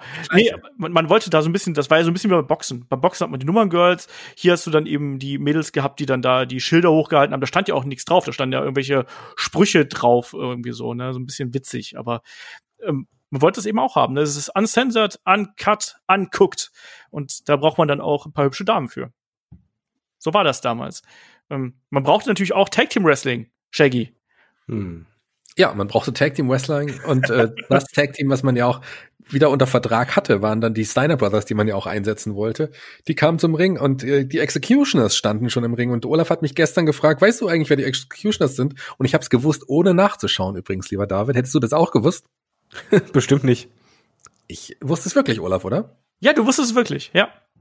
Dwayne Gill und Barry Hardy, weil ich ja wirklich, ich mochte Dwayne Gill und Barry Hardy damals, die wurden oft auch im Team eingesetzt, das waren so zwei der bekanntesten Edeljobber damals. Und damit man sie aber jetzt hier nicht als Dwayne Gill oder, oder Barry Hardy gesehen hat, sind sie wirklich als Executioners aufgelehnt, um dadurch nochmal wertiger zu wirken. Ist dir mal aufgefallen, dass du bei eigentlich jedem äh, Wrestler, der so untergegangen ist oder Jobber oder sonst was, dass du immer sagst so, ich mochte die eigentlich. Mochte ich ja auch. Also gerade Dwayne Gill Du und mochtest Barry alle Hardy. Wrestler. Nee, Dwayne Gill und Barry Hardy waren in WWE-Programm meine Lieblings-Edeljobber. Ich Das brauche ich einen Iron Mike Sharp oder einen, einen Brooklyn Brawler oder einen Barry Horowitz, wenn man Dwayne Gill und Barry Hardy hat. ich habe mit Dwayne Gill habe ich immer äh, Joe Williams im Ohr. Weil Joe Williams hat auf irgendeiner Kaufkassette hat er als Dwayne Gill, ich glaube, das war bei der Battle Royale oder so, ist im Ring gestanden hat, hat er gesagt, Gill, Gill, das bedeutet Kiemen. Verzieh dich, Mr. Fish, geh zurück zu deinen Artgenossen oder sonst irgendwas, hat er damals gesagt. Und Aus Okay. irgendwelchen Gründen hat sich das bei mir in meinen Kopf gebrannt. Und ich weiß nicht genau warum. Ich weiß keiner. Nee. Auch das hier ist aber ein Squash. Also das ist ja wirklich so, da, äh, die Executioners sehen hier gar kein Land. Irgendwo am Ende gibt's den Top Rope Bulldog von einem äh, Rick Steiner und das Ding ist dann hier eben gelaufen. Da ging es einfach nur darum, Shaggy, du hast gerade gesagt, der WWF hatte sie wieder unter Vertrag. Sie hatte sie zum ersten Mal unter Vertrag, muss Genau. man hier sagen. Und ähm, da ging es einfach nur darum, dass du die eben präsentieren wolltest, weil die Steiners waren damals auch eine große Nummer. Und auch Doink the Clown. Genau, das ist auch ganz wichtig, weil den sehen wir auch sehr, sehr oft. Da hat man schon gesehen, dass der da im Publikum so ein bisschen durch die Gegend rennt und dort eben Schabernack treibt. Boah, wie nervig das. Publikum da war, ne? Habt ihr die, die Deppen gesehen, die ihm da die ganze Zeit hinterhergelaufen sind und ihm auf den Kopf geschlagen haben? Furchtbar. Der war ja auch damals sehr unbeliebt. Wie gesagt, der hat schon seinen Arm hier in der Schlinge gehabt. Und äh, das war ja aus der Auseinandersetzung mit Crush. Das sehen wir ja später auch noch mal. Also Ja, aber nochmal zu den Executioner ganz kurz. Ähm, gerade die beiden. ja, man hat schon gezielt ausgesucht, weil die beiden ja auch wirklich gute Aktionen verkaufen können. Die haben ein paar Sublessen ein, eingesteckt, die nicht viele Leute so nehmen würden. Da, Die haben auch- da muss ich auch mal sagen, ja, also ich weiß nicht, welcher von den beiden das gewesen ist, der aber diesen einen Whippin äh, genommen hat, wo er, wo er fast hingefallen wäre beim Laufen. Also da habe ich auch gedacht, dass Rick Steiner dem jetzt gleich ein paar ordentlich auf die Nase gibt, so richtig. Ja, hat er ja auch. Ja. ähm, machen wir weiter. Es geht natürlich dann erstmal äh, diese Geschichte mit Bobby Heen. Vor der Halle geht eben weiter, wo er sich da als Frau verkleidet. Und Bobby Heen da auch nie zu schade, sich da selber so ein bisschen lächerlich zu machen. Und dann haben wir hier einen Razor Ramon im Ring, der von Vince McMahon persönlich interviewt wird. Und Razor Ramon hat ja noch in den äh, in der Vorwoche hat er ja noch hier einen äh, Owen Hart attackiert und den zusammengeschlagen backstage. Deswegen konnte beispielsweise auch ein Coco Beware nicht auf die Hilfe von seinem Tag Team Partner zurückgreifen. Deswegen ist er auch allein zum Ring gekommen. Und ja, David, ein Razor Ramon damals war ja auf dem Weg Richtung, ja, zumindest kurzzeitig zum Main Event, weil er sollte ja beim Rumble auf Bret Hart treffen um die Championship. Genau, und die Promo war halt auch sehr gut. Er hat äh, seinen Kolumbianer-Gimmick komplett durchgezogen, wie man es halt Kubaner, kannte. Nicht Kolumbianer. Äh, Kubaner, Entschuldigung. Da kann ich mich sogar noch an die äh, diese äh, Fotostory erinnern im Magazin damals. Das war sehr beeindruckend. Ähm, nee, die, die Promo war gut. Äh, ich glaube nur, dass das Publikum in der Halle das nicht gehört hat, weil das Mikrofon war falsch geregelt. Aber es ging halt darum, äh, den Royal Rumble zu hypen und sein äh, Titelmatch gegen Bret Hart. Und er hat halt betont, dass äh, Bret Hart hat achteinhalb Jahre gebraucht, äh, um den Titel endlich zu holen. Und jetzt ist er da, Razor, nach achteinhalb Monaten und hat jetzt sein Titelmatch und holt sich den Titel. War eine gute Heel-Promo und ähm, das, das passte. Ich glaube, das Wichtigste dabei war eigentlich der Schluss, dass er halt äh, kackensdreist trotzdem noch Vince McMahon äh, den Zahnstocher ins Gesicht wirft. ja, auch generell so ein bisschen auf äh, Krawall gew gewesen ist, ne? Also auch als dann ein Vince McMahon ihm das Mikro irgendwie da wegnehmen wollte, wo auch gesagt, ja mal, ähm, ne, ich beende hier das Interview, wenn ich äh, möchte, ne? Also da, das wirkt da eben dann auch so ein bisschen, ja, anders einfach, so ein bisschen spontaner und dadurch eben dann auch ein bisschen natürlicher. Erwähnenswert da vielleicht, ähm, ich meine, wir haben es oft gesagt, aber es ist vielleicht nochmal ganz wichtig für die, die es nicht wissen. Vince McMahon trat damals auch nur als Kommentator auf. Man wusste nicht wirklich, ähm, dass er auch quasi der Chef des Ganzen ist. Der war damals ein einfacher, in Anführungsstrichen, Kommentator. Er hat doch immer so extra überrascht geguckt, immer so überfordert, so ah, Hilfe. Genau. Das stimmt. Aber man wusste es eben damals. Also ich wusste nicht, dass Vince McMahon äh, da quasi der Besitzer von dem ganzen Laden ist. Ich habe gedacht, Jack Tunney wäre das. Naja. Ähm, Ja, genau. Das haben wir alle gedacht. ja. Ähm, kann man, es gab danach äh, gab es ein Match um die Intercontinental Championship und da muss ich eigentlich schon wieder den Shaggy fragen, weil ich weiß, dass der so ein Fable für krude Gimmicks hat. Und ich rede hier nicht von Shawn Michaels, sondern ich spreche hier natürlich von Max Moon Shaggy. Ja, der äh, mit seinem Kolumbianer-Gimmick, meinst du den? Nein, das ist vielleicht jemand anderes. ähm, Max Moon, der, der, der Mann aus der Zukunft oder Robert Wrestler oder Robert Man, wie ihn, wie ihn Genau. Bartlett genannt hat, glaube ich. Es sollte so ein, ähm, ein bisschen Anlehnung, ein bisschen an die mexikanischen Gimmicks, äh, so, aber ein bisschen auch in die Moderne sein. Wirklich so der Mann, äh, Max Moon, klar, der Mann, der im Weltall auch war. Und ursprünglich war das, das Gimmick ja auch kreiert worden für Conan, den man Genau. unter Vertrag genommen hatte. Der ist aber nur ganz, ganz wenige Male, glaube ich, tatsächlich als Max Moon aufgetreten. Ähm, ich habe irgendwo mal gelesen, dass es äh, sogar fast keine Aufzeichnung gibt. Hier in dem Fall äh, relativ schnell äh, ist dann ein ein ähm, ähm, na, Na? Paul, Paul Diamond, Diamond? Paul Diamond, den man ja auch als Kato vom Orient Express kannte, unter die Maske des Max Moon gesteckt worden. Der ist dann eine Zeit mit aufgetreten. Ähm, der hatte auch ge- an diesen Handgelenken so Waffen. An dem einen konnte er Feuer. Das Ähm, hat er hier übrigens aber schon nicht mehr gehabt, muss man dazu sagen. Der war schon weg. das hatte er. Doch, das hat er hier. Hat er- hat er gehabt? Okay, hat Feuer gehabt, aber Einmal in die Äh, Luft und einmal auf dem Boden, Vorsicht. Genau, einmal hat es nicht gezündet. Ja, da, da hat er es nach vorne gehalten und Okay. ist auf den Boden gegangen. Ich habe schon gedacht, ui, hoffentlich hat er niemanden verletzt, aber danach kam noch die Luftschlange aus der anderen Hand. Also scheinbar, äh, den, der den angezündet hat, der war dann auch nicht mehr am Ring. Also es hat, hat nicht richtig gezündet tatsächlich beim zweiten Mal. Aber er hat's gehabt. Also er hat's, hat's genutzt und der kam zum Ring und Shawn Michaels damals auch nicht in der besten Shape. Der hat ja damals noch seine Babyspeck-Shape so ein bisschen auch irgendwie gehabt und hat auch den anderen Finisher am Ende ähm, benutzt, den er damals noch hatte, diesen Side-Suplex. Ähm, damals aber Intercontinental Champion und schon auch ein wichtiger, wichtiger Wrestler. Aber hier das Match bestand auch zum größten Teil aus Headlocks irgendwie und aus dem, aus der Mike Tyson ähm, Variante eines Rob Bartlett. Ja. Aber es war zumindest aus damaliger Sicht in Anführungszeichen ein schnelles Match. Und ein langes Match auch. Also es war Ja. zehn Minuten lang. Ja, es fühlte sich halt nach, nach einem würdigen Titelmatch irgendwo an, auch wenn Max Moon nicht das Standing hatte und er selber auch nie gezündet hat. Ja. Äh, aber ansonsten war es ja auch okay. Du hast halt eigentlich versucht auf der Card, ähm, meiner Meinung nach, so ein bisschen dein Produkt in seinen Facetten darzustellen. Du hast halt einfach anfangs diesen mega Big Man, das Monster schlechthin, dann hast du halt Tag Team Wrestling und dann hast du halt eher ein technisches Wrestling, beziehungsweise halt High Flying, würde ich das damals sagen. Ähm, das war halt schon cool. Also beim Angucken äh, fand ich das jetzt nicht so verkehrt. Aus damaliger Sicht auf jeden Fall spektakulär. Ja, also dieses Match hat auf jeden Fall vom Zuschauen bedeutend mehr Spaß gemacht äh, als beim Zuhören, weil Rob Bartlett hier, ja, Mike Tyson imitieren muss. Also hört euch einfach mal selber an. Wir machen uns hier so ein bisschen drüber lustig. Es ist wirklich grauenvoll. Und ich entschuldige mich jetzt schon dafür, dass ich euch das empfohlen habe.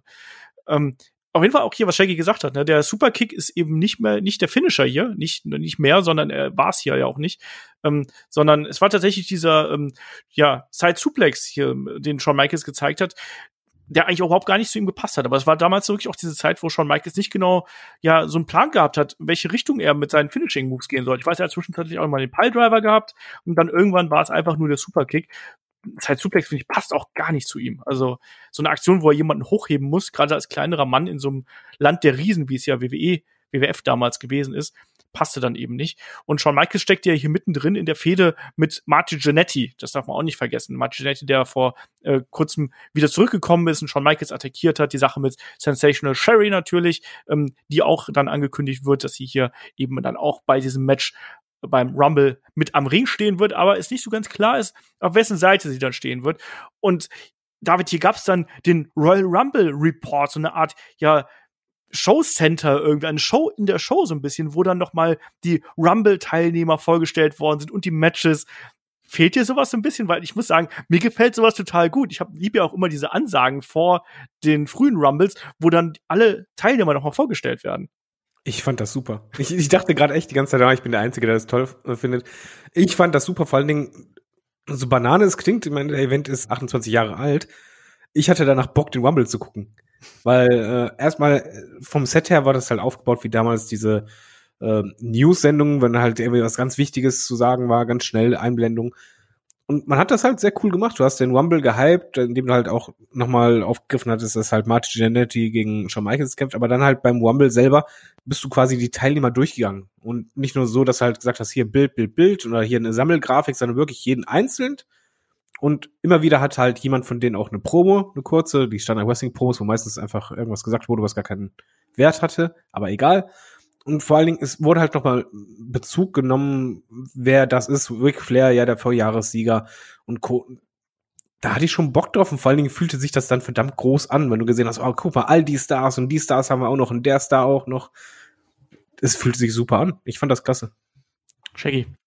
Ähm, ich mochte das auch sehr und das gab's ja immer mal wieder und das hat ja bis vor kurzem AW auch noch gemacht, nicht bei Dynamite, aber die hatten ja ihre ihre Ranking-Shows noch bei YouTube, die ja auch so ähnlich aufgebaut war. Ich finde das cool, ich vermisse das so ein bisschen.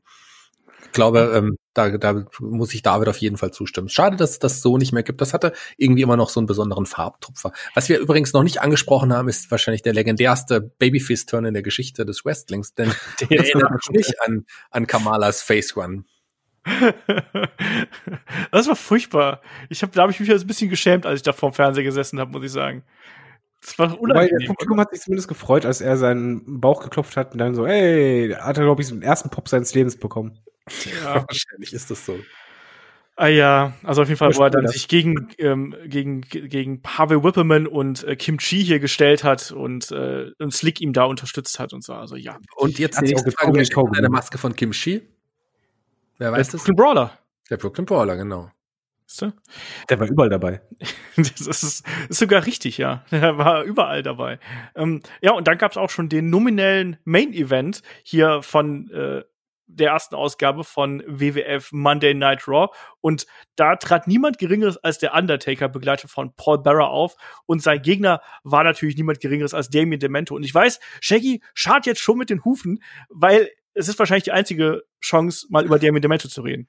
Ja, ich wollte es schon immer mal nutzen, weil dieser Charakter wirklich eher so ein bisschen untergeht in all den ganzen Charakteren, die wir schon die immer mal hier erwähnt haben. Damon Demento war auch ein Gimmick, ja, Anfang der 90er bei der WWE, bisschen mysteriös. Ja, war ein großer Kerl, mehr kann man nicht sagen. Das ist war's mir übrigens auch Er hat einen super Namen. Also ich, ich finde, der Name war mit das Beste und das Outfit auch. Ich mochte eigentlich ihn total gerne damals, bis der, bis das Match losging. Aber immer wenn der rauskam, erstmal so die, die Frisur, die Erscheinung, das Outfit, ich fand das halt, hatte halt ein bisschen was von so Conan-Film oder so. Der Name war halt cool. Eigentlich ist er damit gefühlt viel mehr machen können, aber im Ring war der halt Grütze. ich war eben verwundert, wie groß der ist. Also der sah jetzt ja neben Undertaker nicht wirklich klein aus. Also schon krasser Typ, aber natürlich keine Chance hier gehabt gegen Undertaker. Und äh, ich hatte auch das Gefühl gehabt, dass Damien Demento hier mehr als einmal irgendwie nicht in der richtigen Position gewesen ist. Also wenn er mal darauf achtet, sowohl der Clothesline sah komisch aus, davor ähm, glaube ich, war es ein, ein Double X Handle Blow oder ein Shoulder Block oder sonst irgendwas, sah auch komisch aus. Also ganz, ganz merkwürdig. Also auch kein schöner Squash. Also da sah auch der Undertaker, finde ich, nicht so dominant aus, wie er eigentlich aussehen sollte. Äh, ja. Aber was ich zum Beispiel dann nicht mehr wusste, also der Undertaker gewinnt hier logischerweise, ähm, was ich nicht mehr wusste, dass hier ähm, wirklich das finale Segment von dieser Show ist zum einen natürlich Bobby Heen und Sean Mooney, wo dann Bobby Heen endgültig in die Halle gelassen wird, als die Show dann vorbei ist. Aber, David, es ist äh, Doink oder Dog, wie Rob Bartlett immer wieder gesagt hat, und Crush. Äh, ich, ich mochte Doink total. Ich sag's nochmal, ich mochte Doink total und äh, Doink war cool. Der, der hatte dann wirklich ein Interviewsegment mit Vince, ähm, wo es halt äh, darum ging, ja, das ist natürlich das Schlimmste. Äh, Quash findet es nicht gut, dass Doink Kinder zum Weinen bringt mit seinen Witzen. mein Shaggy kennt das, das ist Alltag bei ihm, aber ähm, Quash äh, kam auf jeden Fall irgendwann raus und hat äh, Doink dann um den Ring gejagt. Aber es ist halt nichts passiert. Das war halt das Endsegment, bis dann halt die Musik kam. Und ähm, ja, was soll man dazu sagen? Ähm, ich, ich mochte Doink. und, und, und Crush klang auch irgendwie sehr, sehr merkwürdig, weil er auch so mit so einem, was soll das, ist das ein hawaiianischer Akzent gewesen, womit er da gesprochen hat? Ich weiß nicht. Wahrscheinlich. Ich habe ihn in anderen Promos anders reden gehört, habe ich das Gefühl. Das wirkte mega aufgesetzt und künstlich. Keine Ahnung, was da, was da passiert ist oder so. Shaggy, möchtest du noch was zu dem Segment hier sagen? Ja, vielleicht hatte Quash auch nicht seinen besten Promotag, wobei die anderen Promos auch nicht viel besser sind. Wir dürfen natürlich auch nicht vergessen, dass Quash Olafs Lieblingswrestler aller Zeiten ist. Ja, und man darf da auch nicht vergessen, dass wir mal eine Episode zu den Helden aus der zweiten Reihe natürlich über den guten Crush gemacht haben und da ein bisschen über seine Karriere gesprochen haben. Immerhin dafür war er gut. Ja, aber jetzt hier das abschließende Segment natürlich von Raw war jetzt natürlich nicht gerade der absolute Oberbringer und dann endet es eben auch dann eben hier mit einem Bobby Heen und Sean Mooney, der dann einen ja, Bobby Heenan endgültig in die äh, Halle entlässt und dummerweise ist die Show jetzt vorbei. Tja. Ähm, jetzt mal die Frage, wie fandet ihr diese erste Episode? Also war die revolutionär? Wie fühlt sich die heute an, David? Sie fühlt sich an wie ein Testlauf. also für mich ist es halt wirklich ein Testlauf gewesen, was sehr mutiges. Es war auch unterhaltsam. Man muss ja dazu sagen, es war halt wirklich nur diese eine Stunde. Du hattest halt ein Wrestling-Produkt, was du so im Fernsehen eigentlich nicht gesehen hattest. Aber für mich ist es halt wirklich erst einmal nur ein Testlauf gewesen. Und du hast halt auch gesehen bei den Ratings, es hat gut funktioniert, sehr gut sogar. Und man hat dann mehr dran gefeilt, weil für mich hast du in der Ausgabe sehr viel Sachen, die halt sehr kindisch nochmal sind. Also so Bobby Heen, die Sachen, das ist halt sehr äh, kiddie-mäßig gemacht. Andererseits hast halt die Stars reingebracht, die Location selber äh, und die, äh, die Crowd, das Publikum wirkte alles ein bisschen erwachsener, aber für mich ging da die Reise quasi erst richtig los, weil man, man hat für mich da immer mehr dann geschaut, was wie funktioniert, diesen Unberechenbarkeitsaspekt immer mehr eingebracht und zum Beispiel dann wichtigste Moment später, wenn dann beispielsweise Mr. Perfect draußen äh, sich mit Shawn Michaels an den Taxis prügelt. Das stimmt. Auf dem Auto von Howard Finkel, wenn ich mich komplett täusche, oder? Äh, das kann sein. Auf jeden Fall war, war das der Moment, wo ich einfach dachte, okay, hier ist halt wirklich, hier, hier halten nicht alle sich an die Regeln und es ist live und es ist halt ungeschnitten, äh, uncensored. Und da kam halt immer mehr dieser, ähm, wie man sagen, ein bisschen erwachseneren und ein bisschen härterer Aspekt rein. Das hat halt so in der Art nicht gesehen. Und dadurch war das einfach die Spannung größer. Was passiert nächste Woche, weil es unberechenbarer wurde? Ja, soll ich dir sagen, was nächste Woche passiert, David? Kannst du sagen. da klaut nämlich, so viel zum Thema Erwachsene, ähm, da klaut nämlich der Repo Man dem Macho Man seinen Hut. Fieser Typ. ja, oder? Das zieht sich über zwei Wochen. Das zieht sich über zwei Wochen, bis dann der Macho Man hier seine Rache für den geklauten Hut bekommt und die Attacke. Mit One ja. Kid ist auch äh, nix jetzt so super Erwachsenes, wo er halt Razor Ramon besiegt und Co. Aber es war unerwarteter. Und wenn die das stimmt. Wochen, es ist halt für mich wirklich auch wie bei damals, als Dynamite gestartet ist, die ersten Wochen sind für mich immer Testläufe. Und die Testläufe hier muss man halt einfach sagen, wenn man sich die Ratings anschaut, die haben gezündet, aber holla die Waldfee. Das stimmt. Ja, nee, aber das, es ist wie bei jedem Wrestling oder jedem Unterhaltungsprodukt, du hast halt eben auch mal die, die Hits and Misses nun mal irgendwo dabei. Ne? Und wenn ich jetzt sage, ähm, Macho Man und Repo Man haben sich um den Hut gekloppt, man hat trotzdem immer probiert, eben bei ähm, Raw so kleinere eigene Geschichten dann auch irgendwie, die nur da stattfinden, zu präsentieren, damit die Leute eben einschalten. Und wenn es halt eben dann nur um gut geht, ist das dann eben auch ganz schön. Die Woche drauf, also in der dritten Woche, gab es das ähm, berühmt-berüchtigte Match zwischen Ric Flair und Mr. Perfect, was ich eingangs angesprochen habe. Also das ist dann schon wieder eine ganz andere Story irgendwie und man hat versucht dann eben Mr. Perfect hier zu pushen.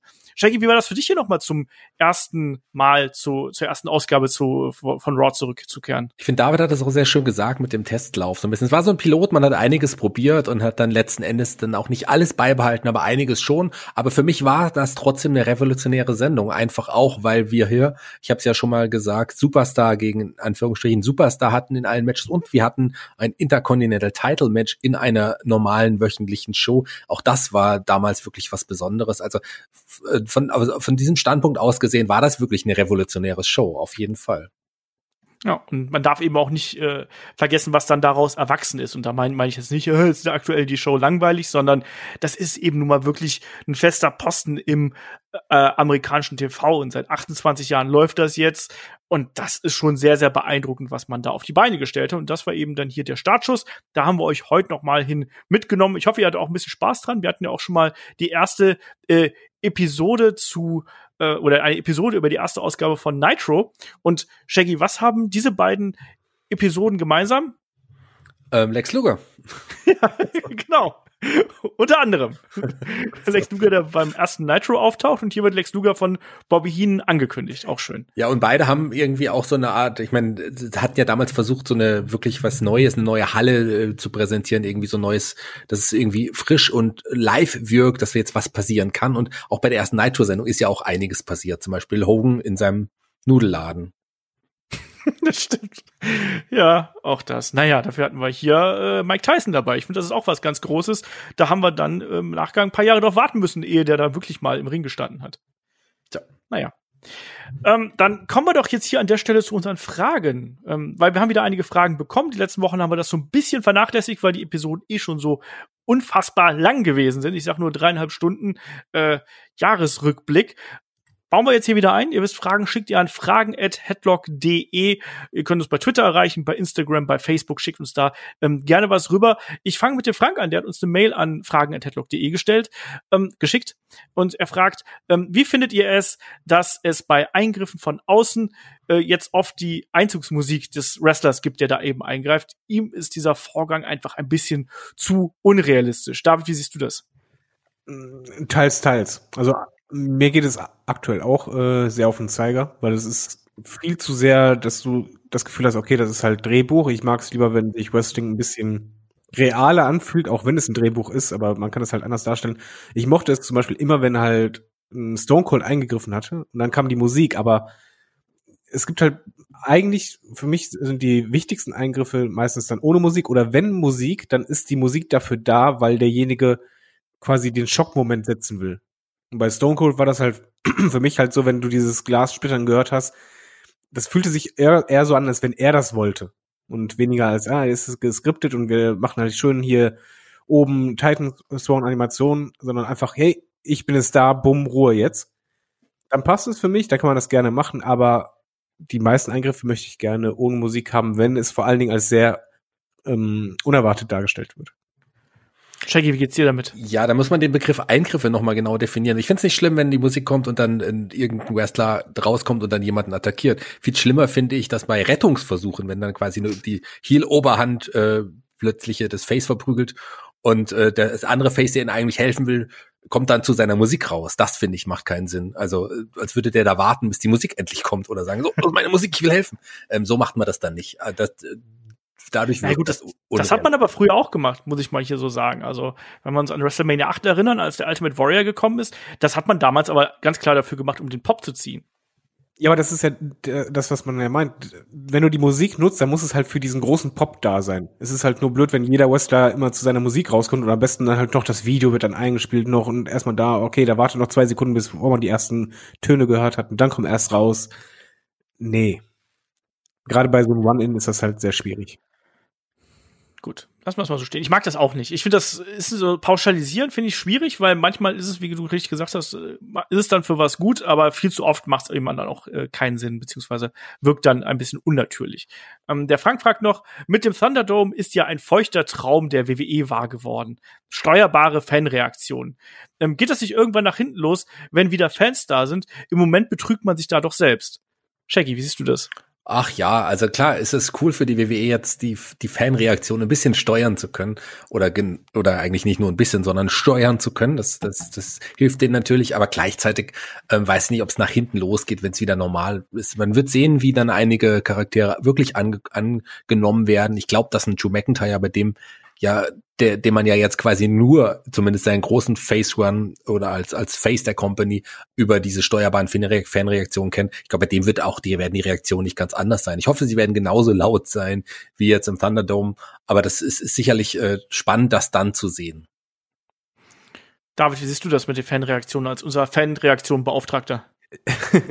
ich glaube, das fliegt denen nicht im Nachhinein um die Ohren, es fliegt denen halt jetzt eher um die Ohren. Weil ich merke es bei mir selber, dass es bei mir eher eine abstoßende Haltung erzeugt, weil ich persönlich, äh, ich kann halt die Crowd gut verstehen, wenn die halt zum Beispiel buhen und jubeln und mir geht's halt genauso. Und hier ist halt wirklich dieses vorgeschriebene und vor allen Dingen, es, es wirkt halt sehr künstlich. Du weißt ganz genau, bei manchen Western, da sitzt ihr da auch vom Bildschirm und du weißt genau, nee, da würde es keinen Pop geben und auf einmal wird da voll der Megapop eingespielt äh, und du weißt einfach ganz genau, wen wollt ihr halt veräppeln? Und dieser Punkt, der ist halt ganz, ganz schwierig bei mir, weil dadurch, natürlich, ich empfinde nicht anders, aber ich denke mir einfach wegen, für wie doof haltet ihr mich? Mir geht dieses Künstliche total auf den Zeiger. Das macht bei mir sehr, sehr viel kaputt. Dann hätte ich lieber keine eingespielten äh, Pops, sondergleichen, sondern eher, dass es ein bisschen organisch ist oder dass man halt die Leute im Hintergrund ein bisschen mehr sieht oder dass es einfach wirklich zu künstlich und das drückt mich persönlich als Fan immer weiter weg ich glaube A nicht, dass es der feuchte Traum von WWE wäre, weil ich glaube, der feuchte Traum von WWE sind äh, echte Zuschauer in der Halle im Augenblick. Ähm, ich glaube nicht, dass das Steuern von Zuschauerreaktionen, klar hat man das, hat man es immer wieder mit Roman Reigns und so gemacht, absolut. Aber es, das echte Hallenfeeling kommt doch eben nur durch wirkliches Publikum auf und das weiß man da eben auch. Also ähm, man so realitätsfern ist man da nicht, dass man jetzt sagt, na, ist doch voll gut, dass wir den Thunderdome jetzt haben. Endlich können wir die Zuschauerreaktion regeln. Aber ich weiß natürlich vollkommen, was du meinst, David. Und mir ist das eben auch aufgefallen, beispielsweise bei dem Comeback von Goldberg ähm, und der Herausforderung an Drew McIntyre, wo so laute Goldberg-Rufe in der Halle ertönten, wie ich schon lange nicht mehr gehört habe. Also ja, das ist ein Riesenproblem. Und man macht da auch Fehler. Das muss man auch ganz klar hier an der Stelle so attestieren. Das ist nicht alles ideal und das sorgt eben dafür, dass man eben diesen Eindruck hat, dass es künstlich ist und dass man da eben diese ja, Wand vor einem hat, die einem dann überhaupt nicht gefällt. Trotzdem bin ich mir sicher, dass ähm, WWE den Tag herbeisehnt, wo dann wirklich auch wieder Zuschauer in der Arena sind, damit man eben auf solche Geschichten nur noch hier und da zurückgreifen muss. Generell bin ich kein Freund davon, dass man irgendwelche Reaktionen manipuliert, wie man das bei Goldberg, äh, bei, bei Roman Reigns damals gemacht hat. Das halte ich auch für einen Fehler und das schadet auch meiner Meinung nach dem äh, ja, gesamten Produkt. Man hat das nicht nötig, das muss es nicht sein. Zuschauer sind da, damit sie eben ihre Meinung kundtun. Und wenn die Nummer negativ ist, dann muss man damit umgehen. Äh, natürlich, also die WWE möchte Zuschauer, aber trotzdem ist es halt einfach so bei manchen Wrestlern, wenn du halt da eine Lana hast und plötzlich gibt's da einen mega eingespielten Pop, wo du einfach denkst, nein, never ever. Dann. Who knows? Who knows? Man hat schon Pferde kotzen sehen. Ja, also manche Dinge weißt du schon. Das merkst du vor allen Dingen, wenn du, wenn du als Zuschauer absolut nicht involviert bist in das ganze Ding, dich das einfach nur kalt lässt und auf einmal wird das alles größtes ever dargestellt, wo du einfach denkst so, nee, hört doch bitte auf. ähm, kommen wir zur nächsten Frage von Frank. Ähm, man hat bei der WWE ja beschlossen, keine Hausshows mehr zu produzieren. Das ist einerseits gut für die Wrestler, was deren Beanspruchung angeht, aber sehr schade für die Fans, die einfach mal ihre Lieblinge live sehen wollen. Die WWE spart zusätzlich einen Haufen Geld, ähm, so wie damals beim Feuerwerk. Ähm, ist es eine gute Idee, solche Dinge zu lassen? Das gehört doch irgendwie dazu. Wir, die schon länger dabei sind, ähm, stören uns äh, nicht unbedingt an diesen Dingen, aber um neue Fans zu gewinnen, ist das meiner Meinung nach unabdingbar. David, wie siehst du das Hausshow-Geschäft, was man jetzt ja tatsächlich durch äh, zugunsten der ja, Inhouse-Produktion so ein bisschen ersetzen will? Ja, ich, ich sag mal so, Hausshows steht das denn fest, dass man nie mehr welche produzieren möchte? Ich dachte, das ist halt ist eher wegen Corona jetzt auf Halde, aber dass man das halt deutlich reduzieren möchte. Es, es, man will man will es reduzieren, so wie ich das mitbekommen habe. Und ähm, es war auch einfach ein Zusatzgeschäft. Das hat ja äh, tierisch gekostet, weil natürlich die Hallen kosten ja auch Miete. Es ist nicht nur so, dass man hier äh, ne? Ja, aber das ist dann, also wenn es reduziert wird, ist es ja für mich eigentlich der richtige Aspekt, weil die Hallen waren nun mal leer und äh, es funktioniert ja vor allen Dingen eine Hausshow funktioniert nur, wenn die äh, das normale Produkt so heiß ist, dass du es auch live sehen möchtest.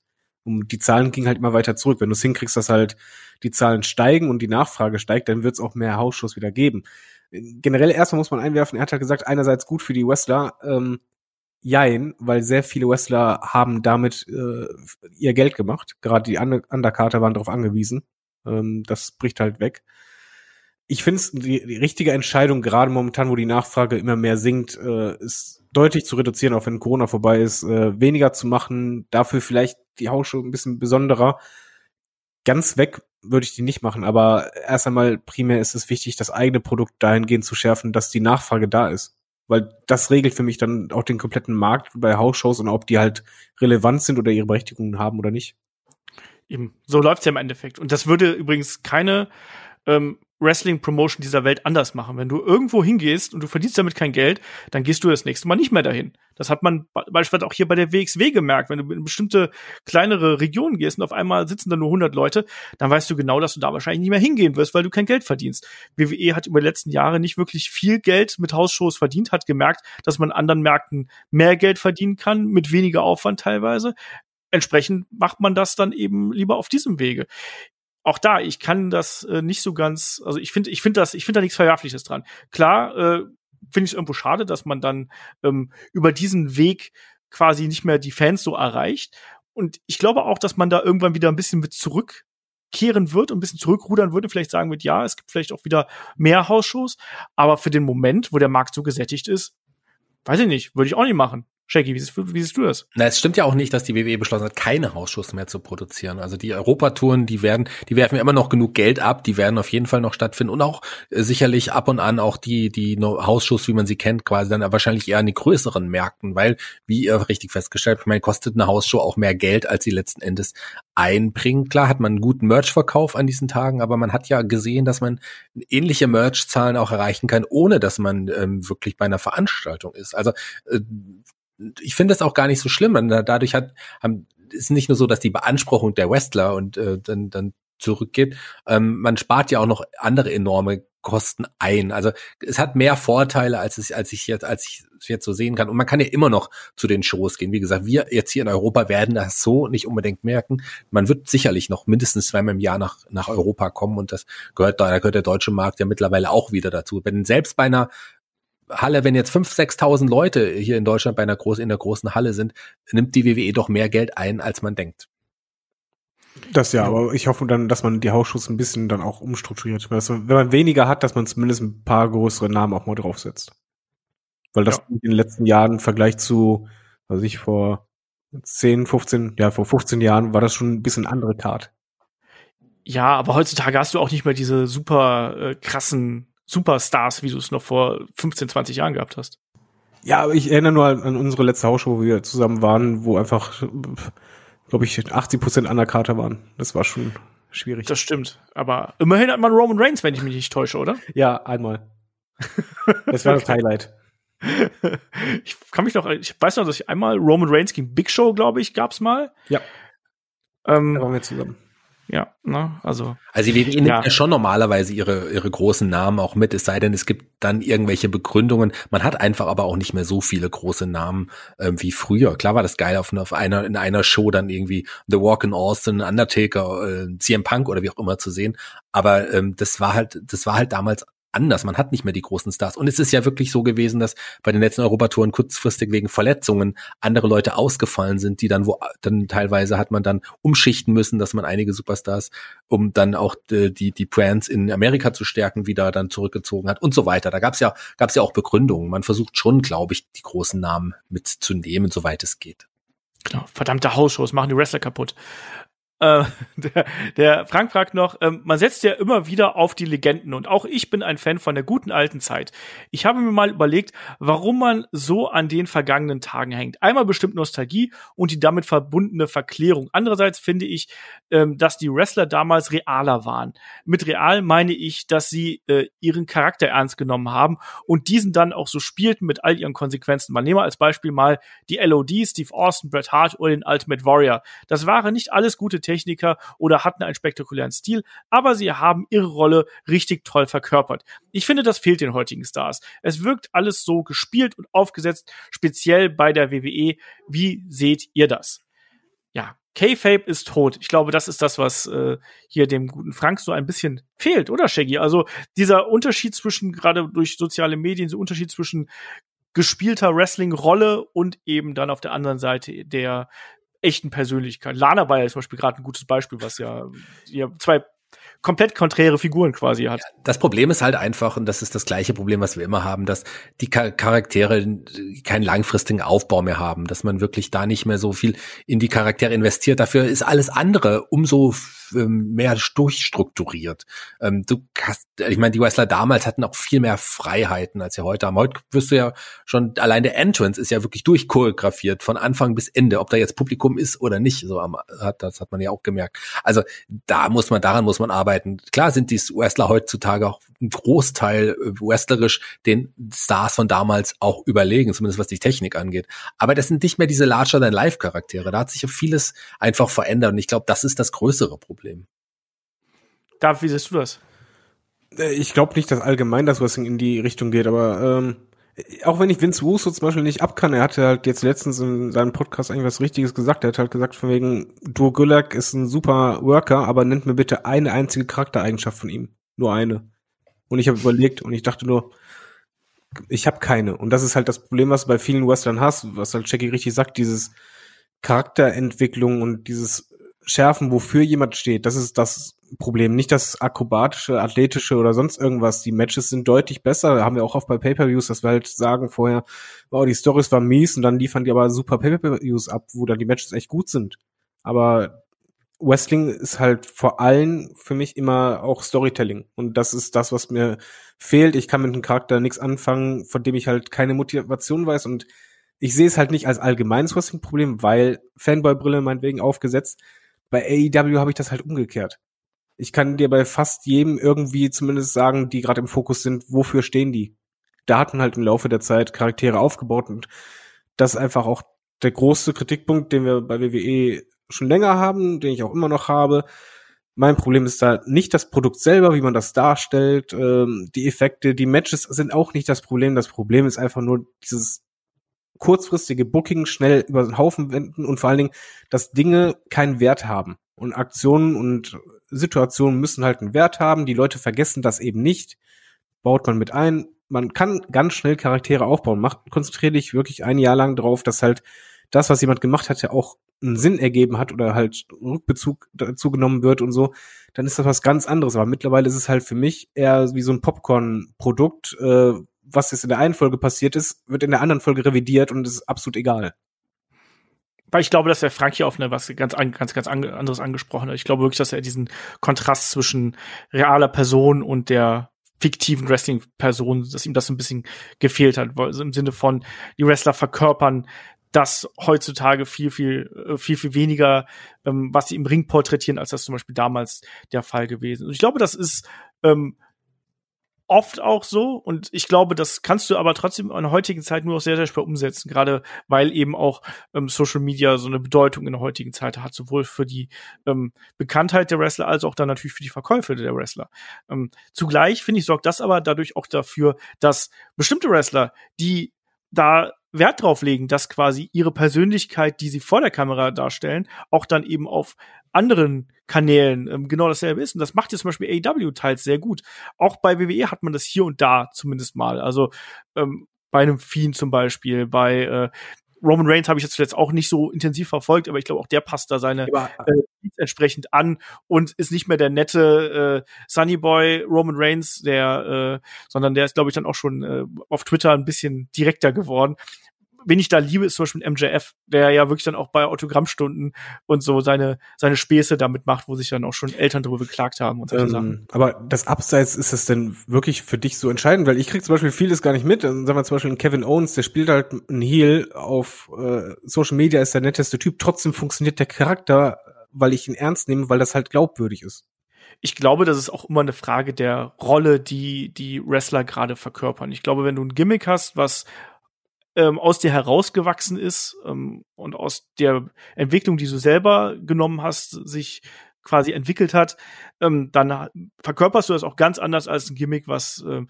dir ähm, aufgedrückt wird und wo du nicht so viel Kontrolle drüber hast. Ich glaube, das ist auch ein ganz wichtiger Aspekt, den man hier nicht unterschätzen darf. Du bist ja auch so ein bisschen Künstler in dir selbst. Manche haben da ein größeres Gespür für, manche weniger. Manche brauchen auch die Führung, ganz klar aber ich glaube auch, dass eben diese kleinen Freiheiten, die man früher auch immer wieder stärker auch in den TV-Shows gesehen hat, dass dies gerade sind, ähm, die dann ähm, ja so eine Rolle authentisch wirken lässt und die dann auch die Wrestler authentisch wirken lassen. Und das ist, glaube ich, der Unterschied zwischen äh, vielen äh, von vielen Wrestlern und äh, ja Gimmicks von damals und von heute. Und man darf auch nicht vergessen, also wenn ich jetzt 20 Jahre zurückgehe, da hatte ich auch noch keine Ahnung. Also das darf man auch nicht unterschätzen, dass wir natürlich auch mit einer ganz anderen Perspektive auf einen Bret Hart, auf einen Steve Austin geblickt haben, als wir das jetzt heutzutage auf einen Roman Reigns oder auf einen, äh, keine Ahnung, einen Kevin Owens oder sonst wen gesetzt haben. Also da ist ja auch die Brille nur durchaus ganz, ganz andere. So, nächste Frage. Der Max fragt per YouTube, ähm, wie findet ihr es, wenn Wrestler wie zum Beispiel der Fiend oder Brock Lesnar als unbesiegbar dargestellt werden? Äh, beziehungsweise bei welchen Charakteren, Gimmicks findet ihr das angemessen und bei welchen unangemessen beziehungsweise übertrieben, David? Mm, ich habe damit eigentlich kein Problem, weil es geht ja dabei eigentlich nicht darum, dass jemand unbesiegbar ist, sondern der wichtige Moment ist dabei der Fall. Wer ihn besiegen kann und äh, wie man das dann macht und was daraus resultiert. Ich finde das absolut legitim, es muss halt natürlich ein Charakter sein, ich könnte es mir nicht bei Ricochet oder so vorstellen, es muss schon ein Monstercharakter sein oder halt körperlich entsprechend ähm, eine Gefahr von sich aus schon darstellen. Aber der wichtigere Aspekt ist für mich halt wirklich, ähm, was daraus resultiert. Und äh, dann habe ich damit kein Problem. Ein Problem habe ich damit, wenn äh, irgendjemand kurz debütiert, äh, ein paar Matches macht, schon da diesen Status hat von ja, unbesiegbar und nur damit, wie damals immer, äh, John Cena kurz kommt und dann zwei Monate später äh, abfertigt, das war's dann. Das hat halt keinen Wert. Also eine Unbesiegbarkeit oder eine ähm, ex extreme Gefahrdarstellung ist super, aber es muss halt Sinn und Zweck haben. Shaggy, der Einzige, der unbesiegbar ist, ist doch eh Ilya Dragunov, oder? ganz, ganz genau.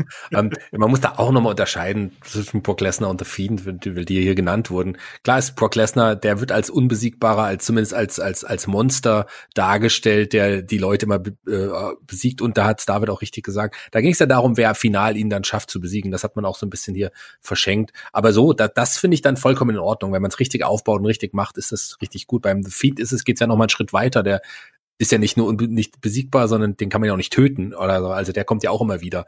Äh, das nur Goldberg. Oder man zündet ihn an. Ja, oder man zündet ihn an. Auch selbst angezündet kommt er wieder. Selbst dann kommt, kommt er wieder. Also das, ähm, das ist auch ein bisschen, das ist ja eher so diese, ja, auch der Undertaker war ja übernatürlich am Anfang, also die ganze Zeit. Und das war ja auch schon nochmal anders. Also da gibt's Ausnahmen. Wenn man das richtig macht, finde ich das vollkommen in Ordnung. Und, und das, was David gesagt hat, finde ich echt schlimm. Das war ja oft, dass man solche Monster Heels aufgebaut hat, muss sie dann einem ähm, in der neueren Zeit oder auch früher einem Hulk Hogan äh, ja, zum Fraß vorzuwerfen, der sie dann nach relativ kurzer Zeit dann doch besiegen kann, nach zwei Monaten aufgebaut und dann waren sie schon immer weg vom Fenster und hatten, konnten dann auch nie wieder an die Leistung anknüpfen, die sie vorher hatten. Dann finde ich es blöd. Wenn man es richtig macht, kann man das gerne machen.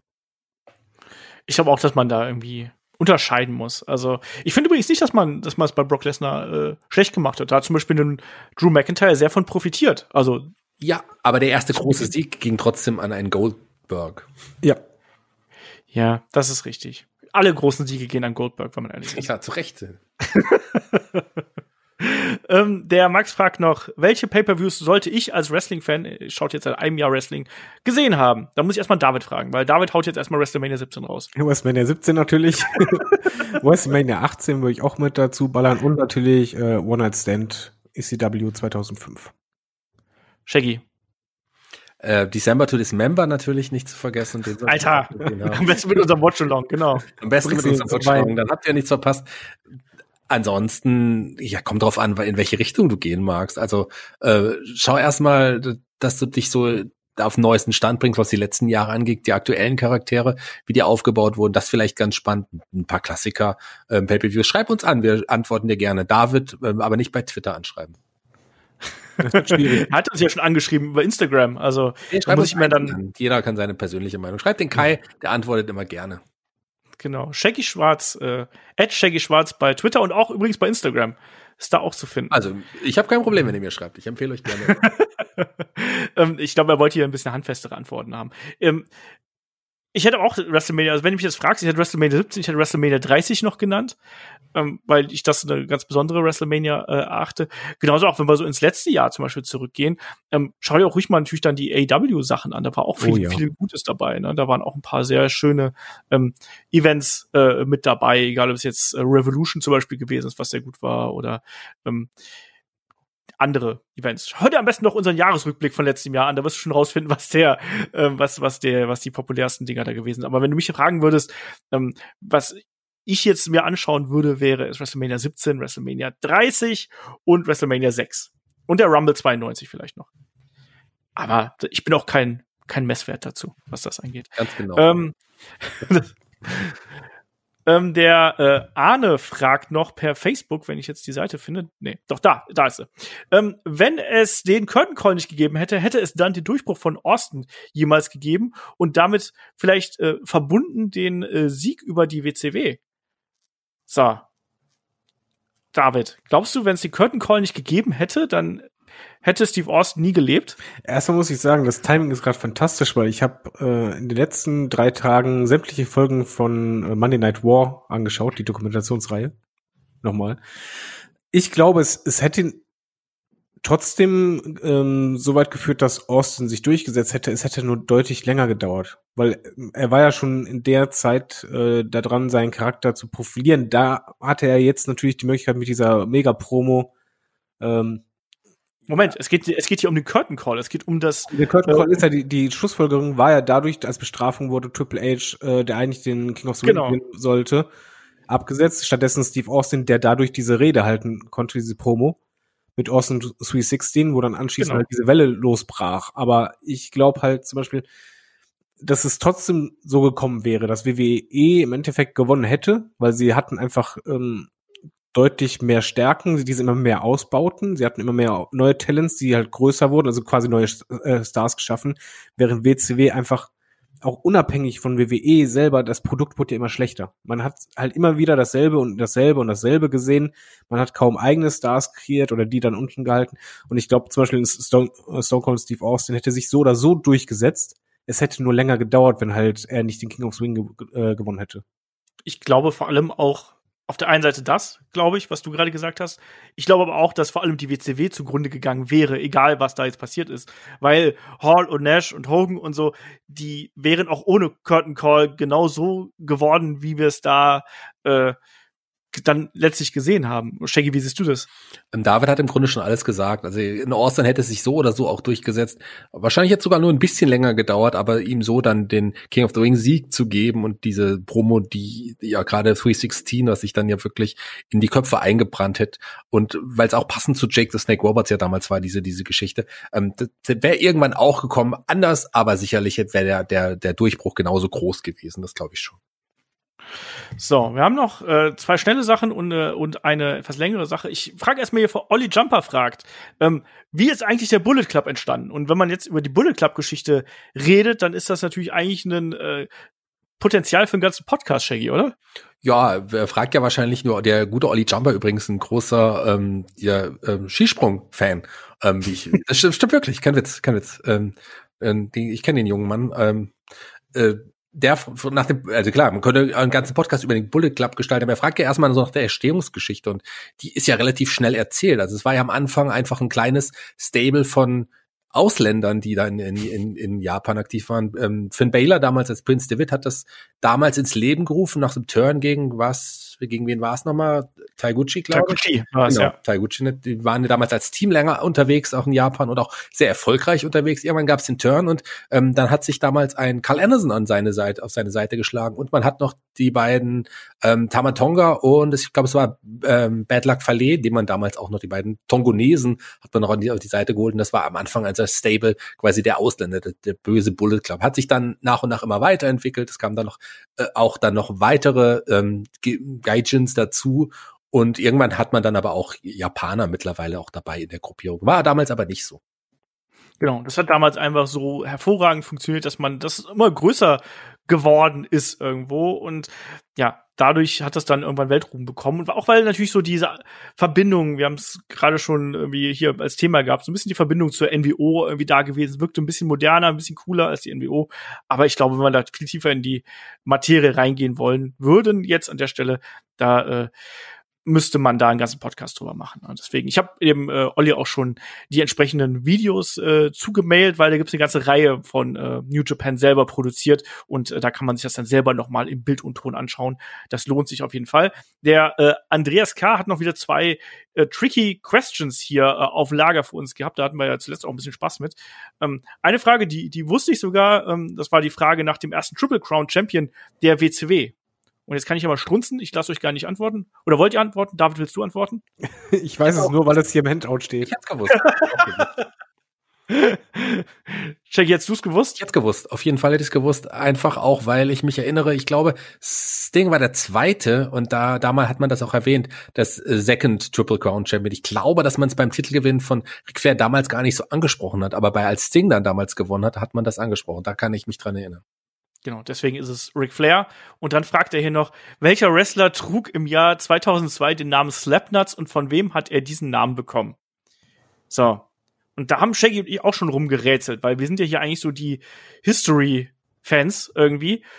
Und ich muss ehrlich sagen, ich habe keine, keine Ahnung. Ich meine, Slapnuts, das ist natürlich Beleidigung von äh, Jeff Jarrett, der es damals ins Leben gerufen hat. Und der kam damals auf durch ähm, wie hast du es so schön gesagt, Shaggy, durch den kleinen Freak von Howard Stern? Howard Stern Show. Beetlejuice äh, haben wir dann nachher nochmal gegoogelt, dass der so hieß. Der, das war dieser kleine Typ in diesem Superheldenkostüm, so ein kleiner Schwarzer. Äh, der hat ihn so genannt und da, da wurde das auch übernommen. Aber ich glaube, das war auf jeden Fall früher als 2002. Genau, 2002 ist ja die Zeit eigentlich von äh, ja, NWA TNA, so ungefähr, also nach dem Niedergang der WCW.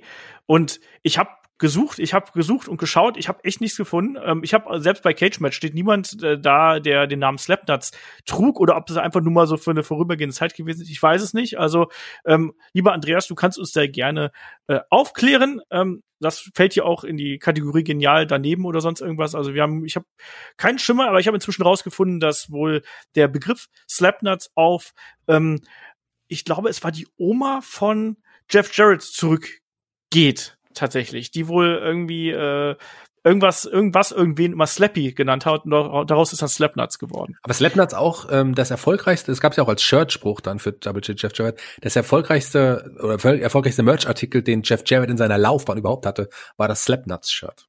Ja. So war das. Aber an der Stelle äh, sind wir dann durch mit unseren Fragen hier an der Stelle. Wir sind durch mit dem Podcast.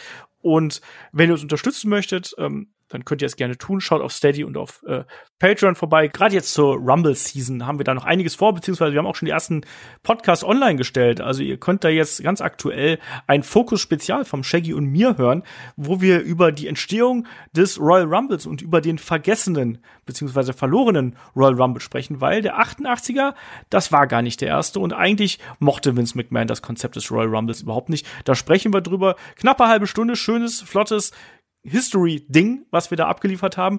Kommende Woche haben wir dann ein Watch-Along zu einem Royal Rumble. Ich verrate noch nicht welchen. Und wir haben dann auch noch 2x5. Auch da werden wir ein Rumble-Thema haben. Aber all das, was bei Patreon Steady irgendwie demnächst passieren wird, da werden wir auch noch mal ein Update drüber machen. Wir bringen euch noch mal auf den neuesten Stand. Wir haben viel Feedback bekommen, sowohl zu dem ähm, Free-Podcast als auch zu dem ähm, ja, Premium-Podcast quasi auf Patreon und Steady und wir werden da noch mal drauf eingehen. Das ist mir ganz wichtig. Das werden wir dann am Dienstag wahrscheinlich machen, dann sowohl als Video als auch als Audio hier im Podcast-Feed. Ähm, Je nachdem, wo er uns hört, bekommt er da auf jeden Fall äh, alles auf die Ohren. Und ja, also da wollen wir auf jeden Fall euch nochmal auf den neuesten Stand bringen, auch wie die neuen Formate angekommen sind, was wir noch so planen. Und wir haben ja noch ein paar Ideen auf Lager und ich glaube, damit sind wir dann auch erstmal ganz gut durch hier an der Stelle. Wie gesagt, immer der Aufruf hier an der Stelle. Natürlich Schaut gerne bei uns auf Twitter vorbei, schaut uns auf Facebook nach, geht natürlich auch gerne bei uns auf Instagram und wenn ihr uns bei YouTube hört, dann gerne einen Daumen hoch hinterlassen oder eben dann auch ein Abo dalassen. Das wäre super. Und in der kommenden Woche, man könnte jetzt meinen, wir konzentrieren uns hier komplett auf den Rumble. Das ist aber nicht so. Kommende Woche ist AEW hier am Start. Wir machen nämlich für AEW den großen Roster-Check. Das haben wir schon für Raw und SmackDown schon mal gemacht, aber ich habe mir gedacht, jetzt gerade zu Beginn des Jahres ist das ja extrem interessant dann auch eben für AEW zu machen. Die haben ja inzwischen auch das entsprechende Standing, die haben das entsprechend große Roster. Das werden wir dann durchgehen und die einzelnen Wrestler und Wrestlerinnen besprechen und einordnen. Ja, und das ist dann eben der nächste Woche im Podcast. Aber wir haben auch noch ein paar Überraschungen für euch auf Lager in den kommenden Tagen. Schaut da oder beziehungsweise hört da vor allem unser Update euch an, weil da wird es noch einiges geben. In dem Sinne sage ich, bis zum Update. Mach's gut, bis dahin. Tschüss. Tschüss.